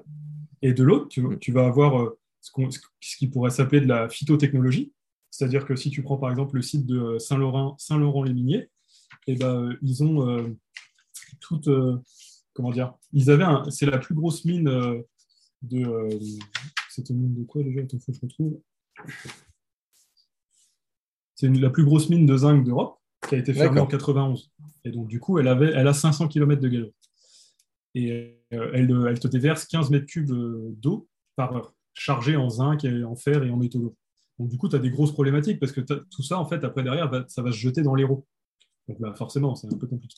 Donc, depuis 30 ans, tu as une usine de traitement euh, sur place, à la chaux, et du coup, bah, ça te fait des, des ça te donne à la finalité, des, enfin, des, des, bouts extrêmement pollués dont les, on va dire, l'entreprise ne sait pas quoi faire. Quoi. Enfin, derrière, tu t'en fais quoi de tout ça? Et donc, ce qu'ils font, c'est qu'ils ont, euh, ils, avaient, mis en test un, filtre végétal. De, alors, c'est de la poudre de racines de, de renouée du Japon, broyée et séchée. Donc après, c'est toujours des trucs Très bien. qui sont spécifiques parce qu'en fait, tu te rends compte que euh, cette poudre-là, euh, elle, elle est spécialisée dans le traitement du zinc. Et à côté de ça, derrière, ils ont un deuxième filtre qui est fait avec de la renouée elle, va te traiter, enfin, qui est tolérante au fer, en fait, qui retient le fer. Et donc, en fait, en passant par des filtres successifs de champignons, tu te retrouves avec un traitement par, euh, par zone, enfin, par, par étage. Et à la fin, bah, vu que toutes tes couches ont capté toutes tes, toutes tes molécules de, de, métaux lourds, tu te retrouves avec de l'eau qui, est, entre guillemets, purifiée. Et, euh, et c'est beaucoup plus intéressant et beaucoup plus euh, puissant que tout, tout produit chimique que tu pourrais ramener Là, ça reste totalement naturel. Et ce qui est intéressant en plus, c'est que derrière, on pourrait dire oui, mais du coup, bah, tu fais quoi de tous ces trucs-là? Enfin, C'est bien, mais tu as de la poudre. Alors déjà, ce qui est intéressant, c'est que il faut savoir que, euh, tu vois, j'ai parlé de poudre, tu n'as pas besoin d'avoir le champignon vivant pour que ça retienne ton, ta molécule ou, enfin, ton, métal, ton métaux lourd. Donc, il suffit, tu peux les broyer, les, les, casser, tout ce que tu veux, ça, continue, les sécher, ça, ça, continue toujours à retenir ce métal. Donc ça, c'est déjà intéressant parce que tu peux augmenter, enfin, tu n'as pas besoin d'avoir euh, toute la vie autour, tout ce que tu veux, tu as juste besoin de la poudre. Donc ça, c'est, très, cool, tu vois, pour filtrer. Et en plus, ce qui est bien, c'est que derrière, quand tu fais ton changement, il faut bien changer euh, ta poudre de temps en temps, ben, en fait, ce truc-là, tu peux le vendre à des industriels de cosmétiques, de, de, euh, de pharmaceutiques ou même l'industrie plastique, parce qu'en fait, ils l'utilisent. Ce qu'ils font, c'est qu'ils la, la passent à haute température dans des fours, et euh, derrière, en fait, ça leur fait des, principes actifs pour faire euh, pas mal de tests et pour mettre. Euh, parce qu'en fait, bah, ça fait, tu retrouves ton zinc, tu retrouves ton fer, tu retrouves pas mal de choses. Et ça te permet de, le réutiliser pour faire des, tests en, labo ou autre. Donc en fait, ça, c'est derrière, tu peux vendre ton truc. Alors à la base, tu étais sur quelque chose qui te coûtait de l'argent. Et en fait, maintenant, tu vois, as une poudre et tu la vends avec, à des industriels. Sachant que tu peux le faire, tu peux imaginer après, derrière, vis-à-vis de l'arsenic, vis-à-vis des perturbateurs endocriniens, vis-à-vis pas mal de choses, tu vois, parce que mine de rien, on sait très bien qu'avec toute l'eau qui est, qui est déversée des habitations à droite à gauche, tout ce qui est perturbateurs endocriniens, on sait très bien, bah, notamment vis-à-vis des, des, batraciens, que bah, toutes les grenouilles sont ont une tendance à, parce qu'elles sont androgènes, donc elles peuvent être soit mâles, soit femelles, en fait, elles ont une tendance à toutes devenir mâles, euh, femelles, donc en fait, bah, plus, plus, vraiment de reproduction possible, à cause de nous, tu vois. Et ça, c'est des choses qui seraient intéressantes à mettre à certains endroits stratégiques. De, euh, tu dis, bah tiens, euh, là, l'eau, elle, est composée de ça et ça, bah, peut-être que tu remontes à la source et tout ça, ou aux différentes sources, et tu regardes qu'est-ce qui fait que. Et à chaque point, à chaque nœud, entre guillemets, on revient toujours à l'histoire des nœuds, des nœuds avec l'économie d'énergie, et bah, à ces endroits-là, tu pourrais filtrer et le temps au moins de résoudre le problème qui fait que bah, tu as, ça qui vient dans l'eau. C'est fois, à la fois une solution euh, pérenne, mais aussi euh, qui peut aussi se voir comme une solution euh, à court terme, le temps de traiter le problème. Parce qu'il n'y a pas que le côté, tu vois, par rapport au monde d'aujourd'hui. donc si on, enlève le fait de, on passe notre énergie à savoir qui c'est les méchants, combien d'amendes on les fait payer Ah bah non, en fait, vice de procédure, donc bah, tu peux rester chez toi, c'est pas grave. Et puis bah voilà. Bah, en fait, si on passait notre énergie à juste trouver bah, quel, euh, quel, champignon, quelle bactérie te permettait de traiter ça à tel endroit, et ben en fait, derrière, une fois que tu sais que tel champignon, il, est, il te fixe le zinc, bah, en fait, ça c'est bon, c'est une info qu'on garde et on l'emmène à tous les endroits où il y a du zinc, en fait. Tu vois ce que je veux dire? Ça reste... bien sûr. Ouais. Donc, c'est certes c'est chiant parce que d'un côté ça te fait bah oui mais les, les, industriels et machin bah oui ils vont peut-être perdre des parts du marché bah en même temps quand tu fais de la merde pendant 50 ans et que tu te poses pas les bonnes questions parce que ça te il y a peut-être un, endroit un gamin qui va arriver et qui va dire bah en fait euh, moi j'ai ça bah oui ça me fait penser toujours à l'histoire clairement dans oui dans l'entrepreneuriat du monde de demain là oui bien sûr Ouais, ça me fait toujours penser au gamin, euh, l'histoire du gamin de 12 ans qui avait monté un réacteur nucléaire dans son garage et il l'avait chopé quand il cherchait de l'uranium. Euh, tu dis Ah oui, d'accord. On n'est pas sur les mêmes standards. Tu vois, bah il y a forcément des gens qui, vont, qui arrivent à un moment avec des, compétences, un feeling dans, quelque chose qui dit Mais attends, on pourrait tester ça parce que, bah, comme je te dis, c'est quand tu ne mets sous le nez des, gens que le problème et que tu ne leur amènes pas une pseudo-solution que toi tu penses être la solution ultime, et ben, eux peuvent venir avec des alternatives beaucoup moins chères, beaucoup plus euh, user-friendly, beaucoup plus. Enfin, tu vois. Et là, à ce moment-là, tu as quelque chose qui casse le game et qui révolutionne tout. Tu vois. Ouais, c'est le genre de truc dans lequel je pourrais investir. ouais, je me doute. Et donc, tu vois, après, ça reste. Il y a, y a, énormément d'exemples comme ça. Tu vois, pas... Le but, c'est pas d'y passer, euh, d'y passer 50 ans non plus, mais tu vois, tu as, plein de choses. Ça, c'est... Et ça reste que le côté, euh, on va dire, immergé de l'iceberg avec les champignons. Comme je te disais tout à l'heure, c'est l'intérêt d'une forêt primaire, c'est qu'il y a un écosystème qui est énorme et qui s'auto-entretient voilà, il faut du temps, mais d'un autre côté, on pourrait aussi tenter de se rapprocher de ce genre de choses-là. Et quand je vois que euh, là maintenant, on est écolo quand on plante un arbre tous les 10 mètres dans une ville ou machin, là tu dis, bah attends, là, là on fait rien du tout en fait. Enfin, dire, moi, un écosystème, c'est euh, des petits animaux, des, tout, des encore plus petits, des, tu vois, je vais te donner l'exemple de, Paul Stamets. Donc, c'est lui le, père, on va dire, de la philosophie des champignons. Les champignons, C'est lui qui, avait, euh, qui, a aussi dit dans un TED ce que tu avais dit tout à l'heure sur le réseau, l'Internet, le, les champignons. Euh, le, mm, mm, mm. c'est l'Internet de la Terre. Et où, en gros, lui, après toutes ces études et tout ça, parce qu'il y a, y a, un TED d'ailleurs qui est très intéressant pour ceux qui veulent aller voir, qui expliquera bien mieux que ce que je pourrais faire, parce que moi, c'est pas mon domaine. En fait, la fin, tu vois, il, envoie, il, met en, en, vente à disposition des petites boîtes. Et dedans, en fait, tu t'intègres à la fois du mycélium, tu intègres de la terre, de l'eau. Tu laisses euh, ton mycélium, en fait, faire, être propice à recevoir des graines. Parce qu'en fait, si ta terre, elle, elle n'est pas propice à recevoir des graines, tu peux mettre des graines, ça ne poussera pas. Ouais. Mais en fait, c'est le mycélium qui, lui, ramène en fait cette possibilité de faire éclore, entre guillemets, et germer ces graines-là. Donc, il te donne des boîtes, enfin, tu as des boîtes qui te permettent de lancer un petit écosystème comme une, forêt primaire. D'accord.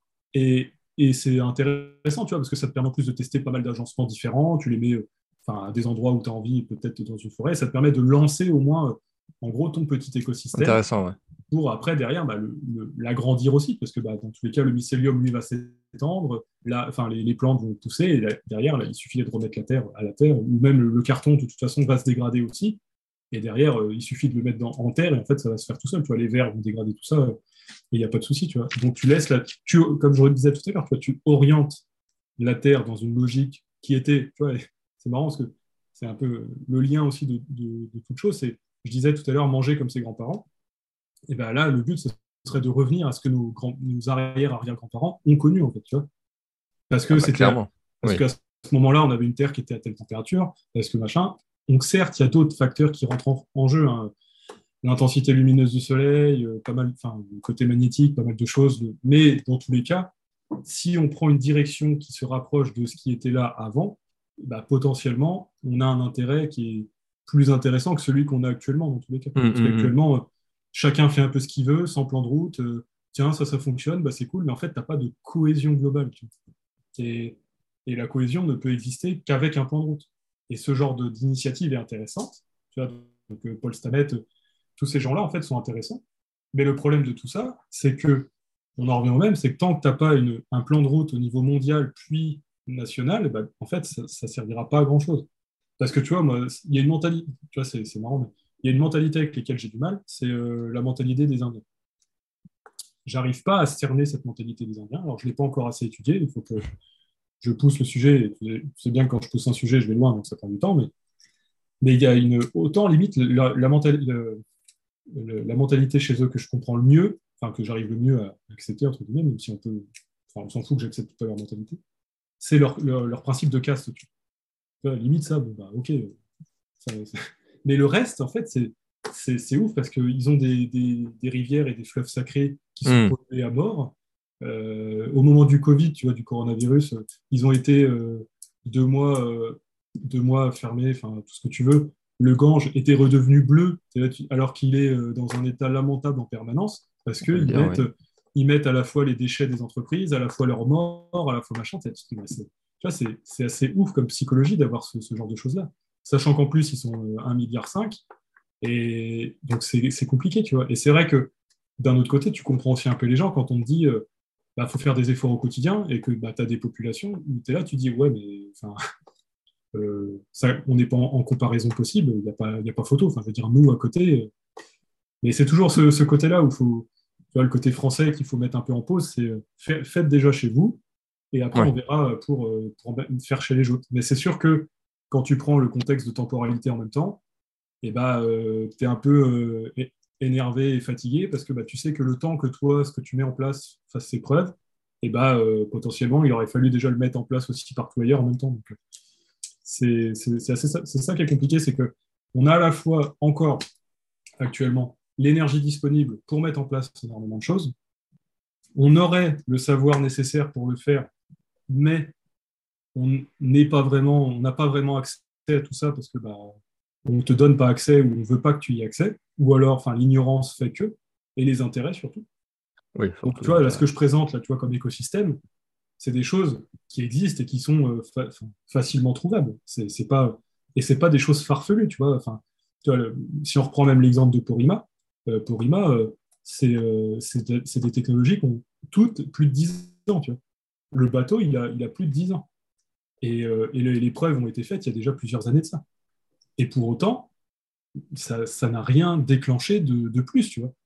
Pas l'histoire des... Enfin, les champignons, on peut se dire, oui, c'est un, peu, un peu farfelé et tout ça, mais en fait, quand tu creuses les gens qui sont plus dans la biologie et tout ça, bah, je comprends pas qu'on euh, puisse maintenant. Euh, enfin, tu vois, si, si, on prend le raisonnement euh, global lié à, l'agriculture, je ne comprends même pas comment on peut continuer à foutre du désherbant partout à droite à gauche, tu vois. Alors que tu sais que le, le, le, fonctionnement le plus logique de la Terre, c'est le fait d'avoir un écosystème de, d'espèces et, de, cultures qui font que bah, en as, enfin, plus tu as d'espèces sur un territoire, moins tu as de chances d'avoir un, un, invasif qui va arriver en fait parce que la place n'est pas disponible ou parce qu'en fait, bah, c'est un répulsif naturel. Et j'arrive pas à comprendre qu'on puisse faire des cultures avec juste de la monoculture dans un monde où déjà on, arrive à réguler notre besoin en bouffe, on en jette je ne sais pas combien de milliers de tonnes tous les ans, euh, et, on est encore en train de nous dire il faut produire plus. Donc déjà, là, il va falloir quand même euh, m'expliquer euh, deux, trois trucs. Mm. Et donc tu vois le, fonctionnement qui est totalement aberrant en fait par rapport à, à tout ce qui nous entoure.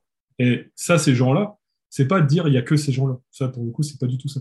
Je vous ai, j'ai donné des gens qui sont accessibles sur Internet via quelques vidéos. faut aller approfondir.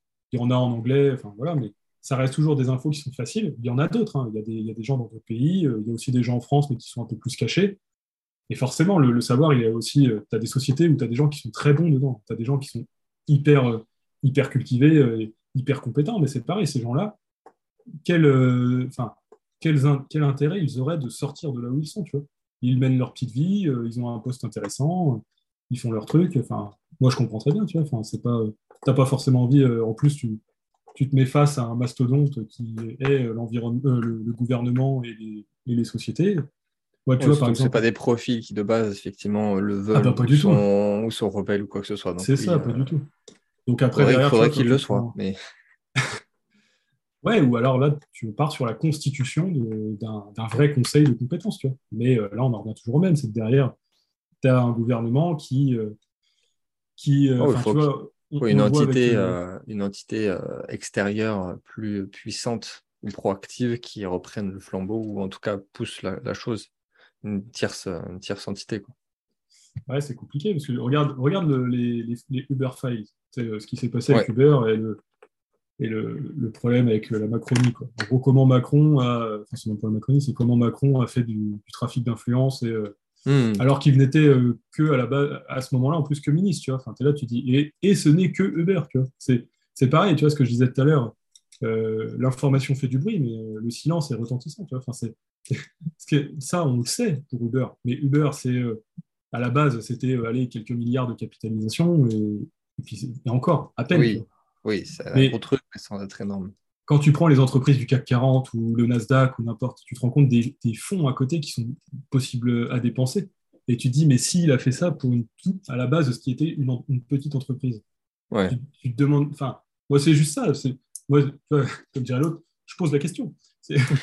C'est c'est le débat. Parce que l'information, c'est comme tout, tu vois. Moi, l'information, je la prends en compte dans le sens où elle est là. Il y a des fois des informations qu'il faut juste, qui sont juste là pour t'éveiller, et tu en as d'autres, tu peux les prendre au pied de la lettre. Il y a, hmm. maintenant, il y a même beaucoup d'informations que tu ne peux plus vraiment prendre au pied de la lettre, tellement, euh, suivant comment euh, est biaisé euh, l'article ou, l'information en tant que telle, ça peut t'emmener sur un chemin ou alors totalement opposé. Mais hmm. quand, tu, quand tu lis un article, la question, c'est aussi de savoir juste l'information en tant que telle, qu'est-ce qu'elle qu'est-ce qu'elle veut dire ou qu'est-ce qu'elle ne veut pas dire. Tu vois. Et c'est vrai que tu as des fois, enfin, c'est hallucinant de voir euh, ce que ça signifie par le, par le silence, en fait. Et tu dis, mais donc on, connaît tout ça de ce qui s'est passé vis-à-vis de Macron depuis les, les 5-10 dernières années, mais qu'est-ce qu'on ne sait pas, en fait? Tu es, aussi là-dessus, euh, c'est c'est hallucinant. Alors on va me dire oui, mais avant, avec les réseaux, avec tout ça, on n'était pas au courant de tout ce que les autres faisaient. Euh, oui, mais je m'en fous en fait. Enfin, on a réélu Macron en fait. Enfin, tu vois, moi c'est dans ce sens-là. Alors euh, pour le coup, qui on allait pour qui on allait voter à la place de lui bah, Ça, c'est chacun fait son truc, tu vois. Mais juste en, juste en termes d'information, moi, je vois juste ça, tu vois. Je dis, bah, ah, vous vous étonnez pas derrière s'il se passe tel ou tel truc. Parce que, de base, Macron ne se bat que pour lui, en fait. Euh, c'est juste ça. Enfin bref, ça c'était le côté politique où euh, je devais en placer une petite pour Macron. parce que, parce que le personnage est, Ouais, mais parce que le personnage, c'est marrant, parce que les gens sont derrière, et en fait, quand, euh, quand Macron, tu, tu, leur dis, bah, il a fait ça. Oh non, c'est pas possible. Bah si, je suis désolé. En fait, les gens savent pas exactement euh, quel était son programme, parce qu'il n'y en avait pas beaucoup. C'est vous voulez moins, moins d'inégalité, euh, vous voulez plus de social. Oui, mais dans le fond, en fait, c'est quoi le programme? Parce que oui, tout le monde veut moins d'inégalité, tout le monde veut plus d'aide, tout le monde veut tout ce que tu veux, mais en soi, quand derrière, tu entends il faut déconstruire l'histoire de France, ah bah en fait, là, ton, ton, ton plan, il, il apparaît déjà là, en fait. Tu as dit tout ton plan dans une seule phrase. Ouais, ouais, ouais. Donc, oui, donc après, tu, l'as bien dit, tu as bien résumé. C'est exactement ça. Donc après, voilà, ça c'est ce que je disais, c'est les, les, quelques éléments que j'ai ramenés. Tu vois, donc il y avait aussi euh, le côté un peu écosystème vis-à-vis d'une terre. Donc euh, je repars sur le côté un peu Idriss qui ramène des éléments un peu extérieurs et qui est, qui est intéressant, parce qu'en plus ça parle à tout le monde, mais il a invité un mec qui s'appelle Guillaume Lopez, sur une vidéo et euh, il parlait justement de la culture d'un hectare pour 100 000 euros par an. Ce qui, est intéressant, les gens vont retenir Ah ouais, 100 000 euros par an pour un hectare. Non, non, on C'est pas ça la question. La question, c'est juste que sur un hectare, on peut créer un écosystème qui s'auto-entretient et qui permettrait certes d'être rentable sur une année, c'est-à-dire de faire un, business plutôt lucratif pour une seule ou deux personnes, tu vois. Ouais, C'est surtout que derrière, en fait, tu, si tu as toute la philosophie derrière, c'est-à-dire que tu plantes des chênes, les chênes, s'ils sont cultivés, enfin cultivés, si tu les fais grandir d'une telle, d'une certaine manière, tu pourrais t'a- t'arranger pour couper les branches sans couper l'arbre, et des branches qui te permettraient de faire vraiment du bois de, de- enfin du bois pour X ou Y raison, on s'en fout, mais ouais, ouais. tu pourrais couper des branches d'une certaine forme avec un certain diamètre tous les temps d'année sans couper l'arbre. Donc ça, c'est intéressant. Tu, vas, tu peux euh, ramener et mettre... donc tu as, des gens qui, sont, qui vont être calés en, en perma ou un peu tout, qui vont dire bah, c'est la base. Oui, mais le problème, c'est que beaucoup de gens n'ont pas la base. Tu vois. Le, Ah bah, ça, euh, le cas les chaînes, tu vois, va, va te, va te donner des glands. Les glands qui vont te permettre, si tu veux, de nourrir des cochons ou des poules ou des chèvres, voire les trois, euh, sur ton terrain. Euh, sachant que tu peux ramener d'autres espèces d'arbres à droite ou à gauche. Que justement, si tu as des arbres, comme je le disais tout à l'heure, ce qui est intéressant, c'est de ramener des champignons. Les champignons qui vont favoriser cette croissance-là. Sachant que les champignons, tu peux te débrouiller pour ramener des espèces de champignons qui, elles, sont alors que tu- dont tu peux gérer la récolte ou non. Après, tout dépend du bénéfice euh, que tu cherches vis-à-vis de cette espèce de champignon. Tu peux en ramener deux ou trois en fonction de ce que tu cherches. Euh, derrière, tu peux ramener, euh, tu, peux faire, euh, enfin, tu as, différentes cultures comme ça. Tu peux ramener, bah, si tu, tu, tu mets des fleurs ou n'importe, même sur la parcelle, tu peux aussi penser à mettre des abeilles. Enfin, tu as des choses comme ça qui font Ouais. que donc, tu produis et du miel, tu produis et des champignons, tu vas produire du bois, tu vas, enfin, as plein de choses comme ça qui font qu'en fait, sur une année, et en plus, en, toujours avec un plan d'action, tu peux visualiser après, euh, en fonction de comment tu as géré ton écosystème, d'avoir une culture de champignons, euh, de bois, de, de, de porc ou de, de volaille ou tout ce que tu veux annuellement pour que tu, tu puisses gérer tous les ans, à savoir combien tu laisses de petits, combien tu laisses de...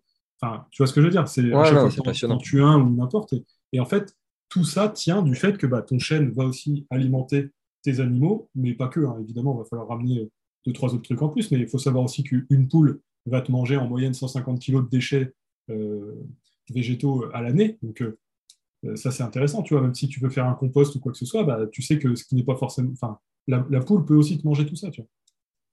Tu vas avoir aussi le- les fientes et euh, les déjections qui vont aussi te fertiliser ta, ta terre. Donc, tu n'as même pas besoin forcément de ramener quoi que ce soit pour fertiliser tes sols, en plus de tes champignons, en plus de tout ça. Donc, tu as, tout un écosystème, une vision globale qui est à revoir. Tu vois. Et là, on parle que, euh, on parle que d'un hectare de terre. Ouais, visualiser. regarder en détail, ça, ça m'intéresse. Ok.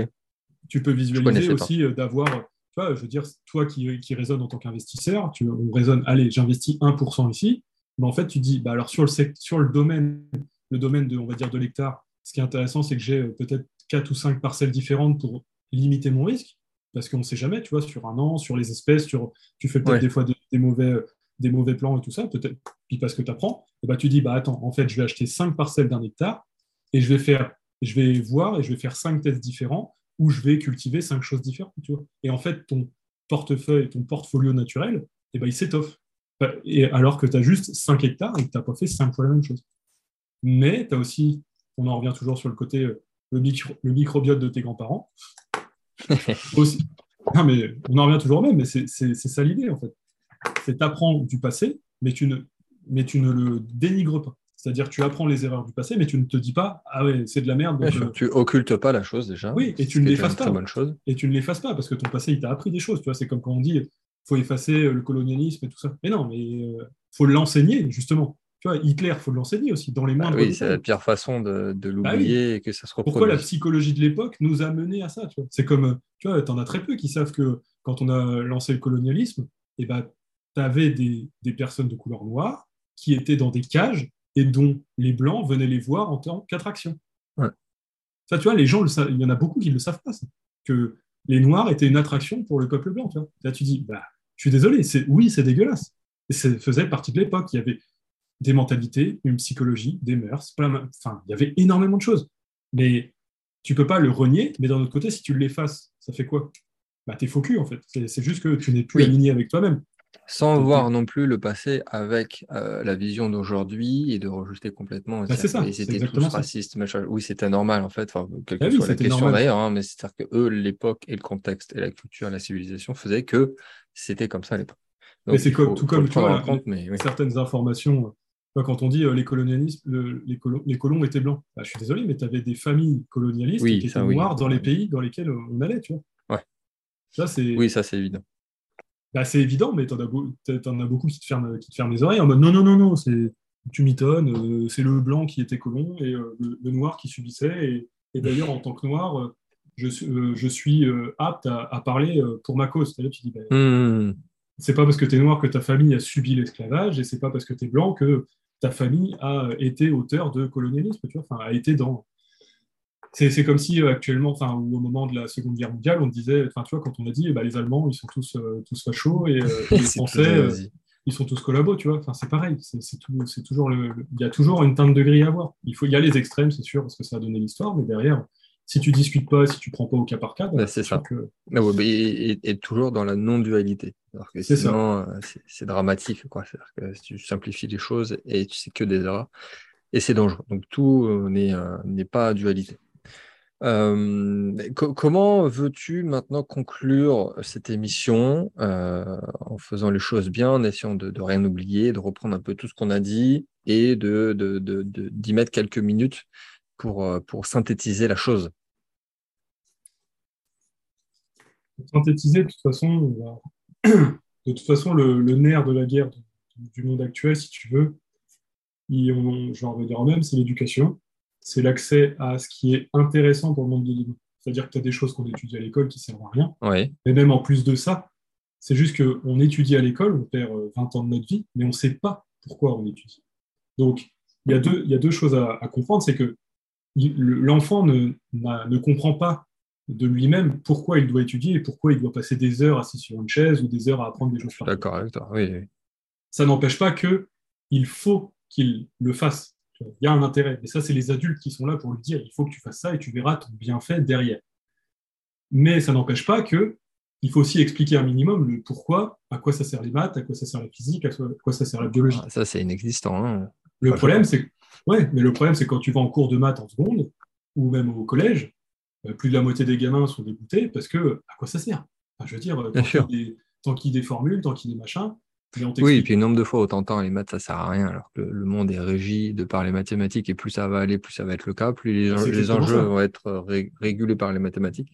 Tu prends, ton, tu prends YouTube, le, le comment dire, l'algorithme qui te donne ton, ton, fil, euh, ton fil YouTube, tu prends l'algorithme sur, euh, sur Tinder, tu prends ton algorithme, enfin partout, tu n'as que des algorithmes, tu n'as que des, des calculateurs. Mais même, il y a un aspect, par exemple, sur toute la technologie quantique qui, qui va arriver dans, dans plusieurs années où finalement euh, ça sera un sujet très très important et, et, la conclusion c'est ça va être de qui va être le meilleur en maths finalement sur, sur, ce genre de techno et donc, enfin, bref, on s'égare, mais c'est important, effectivement. Et ça, c'est inexistant, c'est vrai.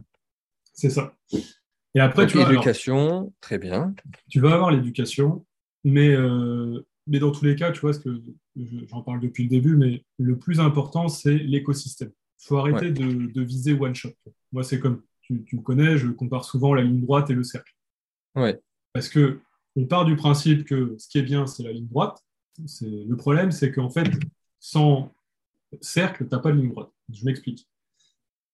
Euh, si vous voulez de l'énergie, ah non, je ne vais pas le prendre comme ça parce que ça pas... Juste en comparaison. Non, mais c'est que c'est compliqué en, en, quelques mots, mais juste à titre de comparaison, si on prend juste l'athlétisme, tu prends du lancer de poids, le mec il plie son bras euh, à côté de son, son épaule, enfin sur son épaule, et il balance. Tu prends un lancer de marteau ou un lancer de disque, le mec il tourne autour de lui, enfin le mec, alors je suis désolé, c'est les sportifs tournent autour d'eux et balancent le truc 20 euh, fois plus loin. Parce qu'en fait, le point pivot et la rotation a permis que la trajectoire linéaire qui en a découlé soit plus longue et de bien et de très très long. Alors que quand tu fais un mouvement juste linéaire, et encore, on pourra en discuter vis-à-vis des liaisons du corps, mais c'est pas la question, juste le mouvement linéaire de, de l'élastique de ta main à côté de ton oreille et qui se déplie pour aller le plus loin possible, en fait, là, ton énergie, elle est limitée par la force que ton élastique possède. Et là, notamment, la force de ton, bras, de ton coude et de tout ce que tu veux. Donc là où, dans une énergie circulaire, c'est pour ça que l'économie circulaire fonctionne si bien, c'est que plus tu fais de tours avec ton énergie circulaire, plus tu as de euh, de micro éléments qui forment cette énergie circulaire, donc d'intervenants, tout ce que tu veux, plus ton écosystème est fiable et stable et pérenne. Alors que quand tu n'as qu'une direction, c'est-à-dire une seule société qui va dans une direction, quand tu n'as qu'un seul, qu'une seule corde à ton arc, comme, on dit, tu vois, ben, en fait, ton, tu es cassant, tu, es non résilient. Parce qu'en fait, la moindre erreur que tu, que tu crées, ça casse ta corde. Alors que dans le cas de l'énergie circulaire, de ton cercle, si tu as un intervenant qui fait défaut, ça n'empêche pas la boucle, de, enfin le, cercle de toujours continuer à tourner, tu vois. Sachant qu'en plus, ce qui est intéressant avec ton, ton énergie circulaire, c'est qu'avec l'inertie qu'elle possède, tu ne l'arrêtes pas comme ça. Donc, il faut raisonner en écosystème. Euh, c'est euh, pour moi, et donc l'éducation doit être à elle seule un écosystème. Donc, c'est-à-dire que quand tu creuses l'éducation, ça doit être un écosystème. il y, a un truc qui, euh, où tu parles de, du demain. Moi, il y a quelque chose qui, me fascine, c'est que moi, je passe des heures et des heures. Tu sais, je bosse avec double écran et je bosse avec en continu des gens qui parlent, qui me forment, qui m'importent. Enfin bref. C'est-à-dire que je, je, fais les deux en même temps. Alors, on pourrait parler d'efficacité au travail, c'est pas la question, et ça, ça concerne que moi au final. Oui. Mais je reste concentré grâce à ça. C'est-à-dire parce que moi, après, c'est pareil, c'est des troubles de l'attention, ou peut-être que ce que je fais euh, m'intéresse pas forcément, c'est toujours des choses à remettre en question. Mais ce qui est intéressant, c'est surtout que combien, d'heures on passe sur YouTube tu vois, tous, les, tous les jours. Aux États-Unis, au, pic, euh, au pic de la journée, euh, c'est YouTube et Twitch représentent 50% de la bande passante. Donc ça veut dire que tout le monde regarde des vidéos, que ce soit de divertissement, de formation, de tout ce que tu veux. On trouve quasiment tout sur YouTube. Euh, donc moi, la question, c'est la comparaison entre YouTube et l'école. ce qui est intéressant, alors on a toujours le côté, à l'école, j'ai rencontré tel prof qui était super intéressant, super bon, tout ça. il y a toujours des gens qui sont très bons, très intéressants. Moi, ce que je trouve ouf, c'est qu'un mec avec une vidéo YouTube de 20 minutes t'apprenne plus que quelqu'un qui t'ait parlé pendant 3 heures pendant un cours euh, fastidieux, t'étais assis sur une chaise à ne rien faire, à juste lire un polycopier ou à recopier un truc. Et là, tu dis, mais ça ne sert à rien. Donc, ce qui moi, tu vois, ce qui est intéressant, c'est de remettre la place du prof au bon endroit. C'est-à-dire que le professeur, est-ce qu'il a vocation à lire un polycopier ou à lire un cours ah qui est, pas l'information toujours le même hmm. Le professeur, il est là pour accompagner, c'est-à-dire corriger, et faire et refaire des corrections, toujours plus de corrections. Même pas parler de notation, parce que la notation, c'est pareil, si on vient sur le biais psychologique, tu as toujours le côté de la note, le stress, le machin. Non, juste la correction des exercices. Donc après, tu peux parler de l'implication des élèves et tout ça. Donc là, tu peux leur donner, revenir sur le côté motivation, euh, pourquoi l'enfant doit travailler, tout ça. Enfin bref, tout ça, c'est pareil, c'est le tout est lié, mais c'est comme le coaching, hein. c'est pas l'information, tu, peux la trouver plus ou moins difficilement l'information, mais euh, c'est l'accompagnement euh, ça veut dire. Et pour le coup, rien ne te coûterait, entre guillemets, d'avoir, tu vois, enfin, je veux dire, d'avoir euh, d'avoir des influenceurs, je te mets le mot comme ça, mais des influenceurs d'État qui, eux, aiment ce qu'ils font, sont capables de passer des jours et des jours à concevoir un cours de 20 minutes sur un sujet et qui sont rémunérés là-dessus pour faire une vidéo friendly, on va dire, mmh. d'une manière de d'apprendre, le, enfin, pas d'apprendre, mais de mettre en conscience le cours d'une certaine manière, éventuellement deux ou trois vidéos, parce que je sais que tu as aussi des personnes qu'il faut expliquer de différentes manières. Bien sûr. Mais, oui, je vois ce que tu veux dire. Hmm. Mais derrière, ça ne t'empêche pas que le cours, au moins, il dure, il est intense, tu comprends, euh, ça va vite en introduction, tu peux l'écouter plusieurs fois, il est toujours à disposition, et, derrière, toi, tu vas en cours, bah, ça, c'est sûr que ça ne t'empêche pas d'apprendre tes formules par cœur, ça, ça, n'empêche pas là. Enfin, ça n'empêche pas ça. un cours pour être guidé. Voilà, mais au moins, quand tu vas voir ton prof, alors déjà, potentiellement, tu es déjà au courant de tout ça. Tu peux écouter la vidéo euh, le soir ou le matin avant d'aller en cours, n'importe. Parce que de toute façon, vu que tu passes ton temps sur les réseaux, bah, autant que tu le passes à regarder un cours, en fait. Et potentiellement, vu que c'est friendly et que c'est intéressant, bah, tu auras peut-être envie de l'écouter. Et, en plus, tu as aussi le côté mnémotechnique qui fait qu'en l'écoutant plusieurs fois, tu vas aussi le retenir aussi. Tu vois Donc, euh, tu as, ce côté-là qui fait que tu insère dans un rôle, dans, une éducation actuelle qui est empirique, mais qui, euh, qui en perte de vitesse et qui ne comprend pas très bien les évolutions du monde qu'on a eues, euh, à retrouver le sens profond du prof. Et où là, pour le coup, ce qui, est, ce qui va être aussi challengeant par contre, c'est qu'on va devoir retrouver des profs compétents et pas juste des profs qui sont là pour te lire un, polycopier et te donner des exos qu'ils donnent tous les ans aux élèves. Où là, pour le coup, les questions que tu as seront peut-être un petit peu plus poussées que celle que tu avais avant. Parce que vu que tu ne passes pas ton temps à découvrir le cours et à être perdu au milieu des formules et tout ça, et bah, peut-être que tu retrouves ton temps pour poser des vraies questions et, et apprendre.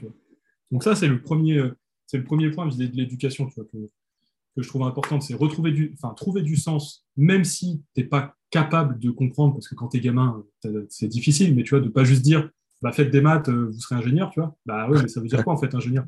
Oui, tu sais pas ce que ça veut dire. Bah non, parce que tu as des, ingénieurs, des ingénieurs qui construisent des, des, des, maquettes miniatures sur Wish. Hein. Donc, euh, euh, et en plus, si tu veux, si tu veux aller dans le côté mondialisation, c'est que demain, les gens qui sont diplômés, les ingénieurs diplômés Bac plus 5 d'Europe, sont en concurrence déjà actuellement avec des, ingénieurs d'Inde et tout ça sur les réseaux, parce que tu as plein de plateformes qui te permettent hmm. d'accéder à du travail pour un. Enfin voilà, donc c'est toujours ce côté-là où, bah, à partir du moment où on va remettre la compétence et la qualité du, travail à l'honneur, bah, derrière, on retrouvera aussi un sens à pas mal de choses à côté. Mais tout comme le gouvernement actuellement, depuis plusieurs années, n'a plus aucun sens, parce qu'en fait, il a perdu tout le respect qu'on avait vis-à-vis de, de, la sphère gouvernementale qui était là pour le bien commun, et qu'en fait, tu te rends compte qu'elle est, est là pour son bien à elle, mais que tant qu'on n'aura pas de transparence, on ne pourra pas retrouver le, la, croyance et, la volonté de croire dans ces gens-là.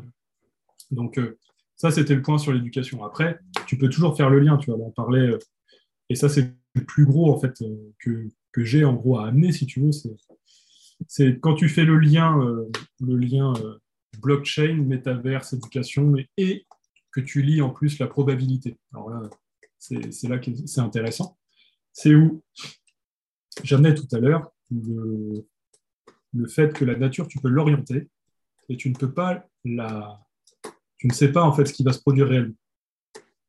C'est-à-dire que parfois tu vas mettre des choses en place et il va se passer un truc euh, assez hallucinant.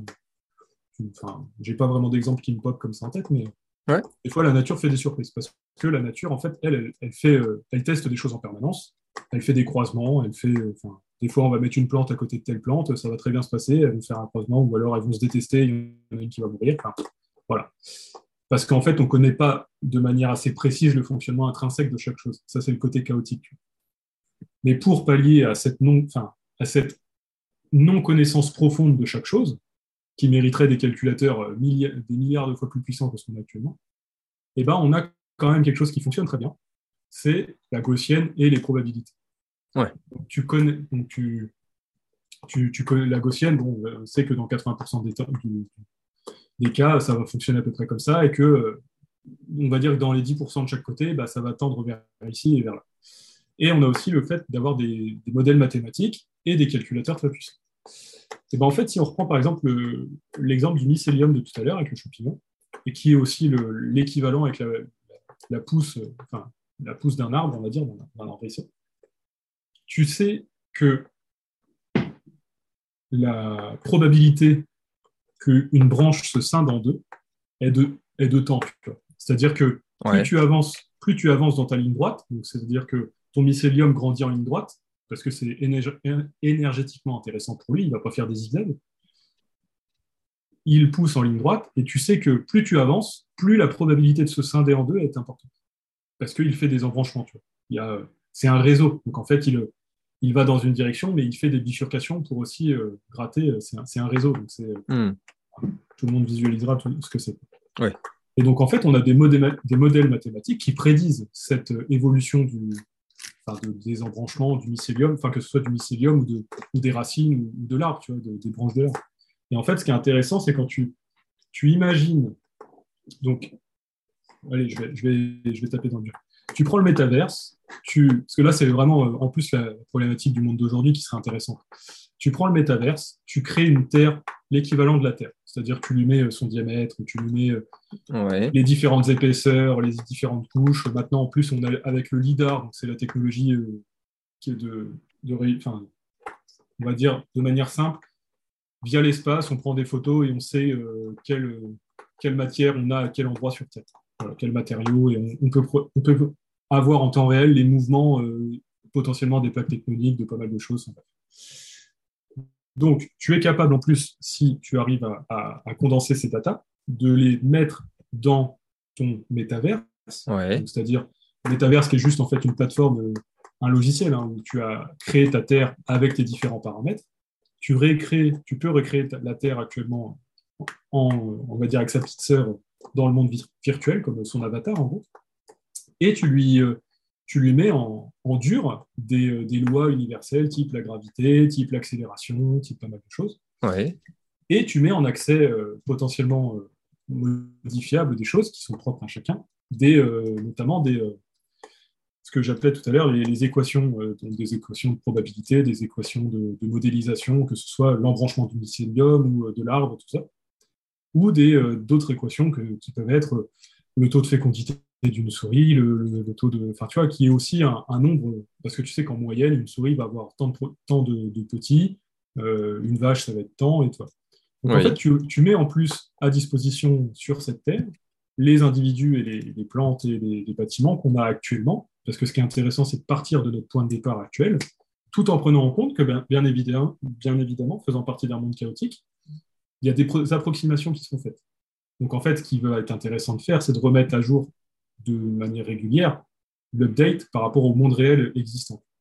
Mais ça, c'est encore autre chose. Ce qui est intéressant, c'est qu'une fois que tu as ces différents, euh, ces différents modèles, ces différents euh, calculs de, mathématiques et tout ça, tu serais capable, toi, tout seul chez toi, de te dire, alors, euh, tiens, je vais prendre telle, on repart sur le champignon, je vais prendre telle espèce de champignon, je vais prendre tiens, ici, j'ai 3 euh, hectares disponibles, peut-être que je vais l'acheter. OK Et euh, je vais mettre ça, ça, ça en place. Donc, si on repart par exemple sur le 1 hectare tout à l'heure pour 100 000 euros par an. Là, en fait, déjà de l'avoir modélisé, qu'est-ce que ça fait? Ça veut dire que tu peux avancer à horizon de 10, 50 ou 100 ans pour visualiser l'évolution de ce que tu as mis en place sur ton terrain, de savoir comment ça a, ça a réagi, combien, il a, combien de temps il a fallu pour que hmm. Euh, ça te donne des glands, ça te donne des pommes, ou je sais pas, que, tes cochons ils aient grandi, que euh, si tu ne gères pas ton. Ça, te donne aussi un, euh, plan de gestion vis-à-vis de ta population animale, parce que quand tu as un taux de reproduction, de fertilité, de temps, bah, du coup, il faut aussi que tu puisses comprendre ce que ça donne tous les ans, mais, et pas de l'avoir devant le fait accompli. Ah bah tiens, cette année, j'ai eu le temps, ah merde, je suis un peu embêté. Et que là, du coup, en amont, ça te permet d'avoir un plan. Tiens, dans, à 5 ans, il faudra que je fasse ça, à 10 ans, il faudra que je fasse ça et du coup de prévoir euh, ton évolution de ce que tu as mis en place sur ta terre ou, euh, ou, euh, enfin, ou dans ton jardin. Donc ça, c'est le côté un peu, on va dire, amusant à titre personnel. Si on prend le niveau 2, le niveau 2, tu sais que l'énergie est constante, enfin constante, elle est constante dans l'univers, mais à l'échelle de la Terre, on va, on va considérer que oui, même s'il y a les rayons du Soleil et pas mal de choses, mais on va considérer que l'énergie est constante.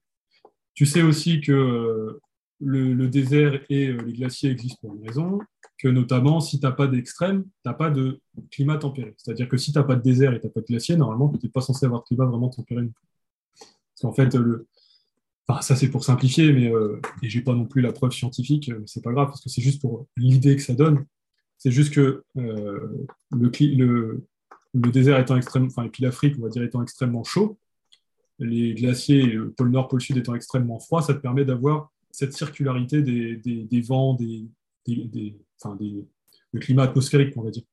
Le fait que enfin, tes dépressions, tes anticyclones, tout ça.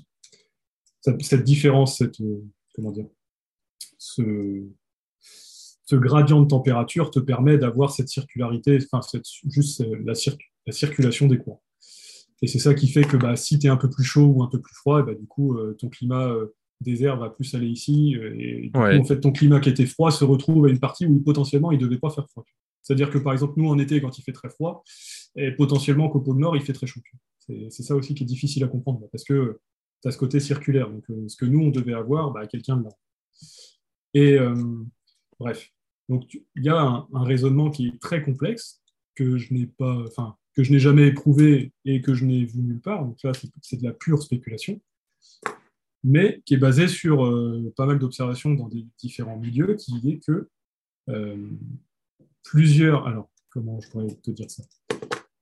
C'est-à-dire que l'intérêt n'est pas de raisonner juste à l'échelle de, on va dire, de ton jardin ou de ta petite terre à toi d'un hectare, mais de raisonner à l'échelle de, de, par exemple, de, de la nation, c'est-à-dire de, l'État français. C'est-à-dire sur le territoire français, il est intéressant de savoir bah, comment j'organise c'est le plan d'action à l'échelle du territoire qui fait ton plan d'action à l'échelle locale, et pas l'inverse. Ok.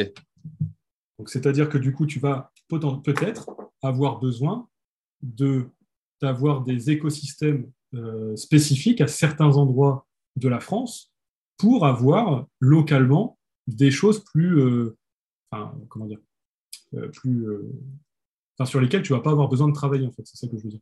C'est, c'est-à-dire que c'est en fonctionnant sur le global que de manière locale, tu as certaines choses que tu ne vas pas avoir besoin de te poser comme question. Donc, c'est vrai que c'est difficile à à mettre en avant avec des mots. C'est de, alors, je suis désolé, je cherche un peu mes mots, parce que c'est pas, pas évident, et c'est vrai que quand tu n'as pas l'habitude de le mettre en, mots, c'est assez, assez compliqué.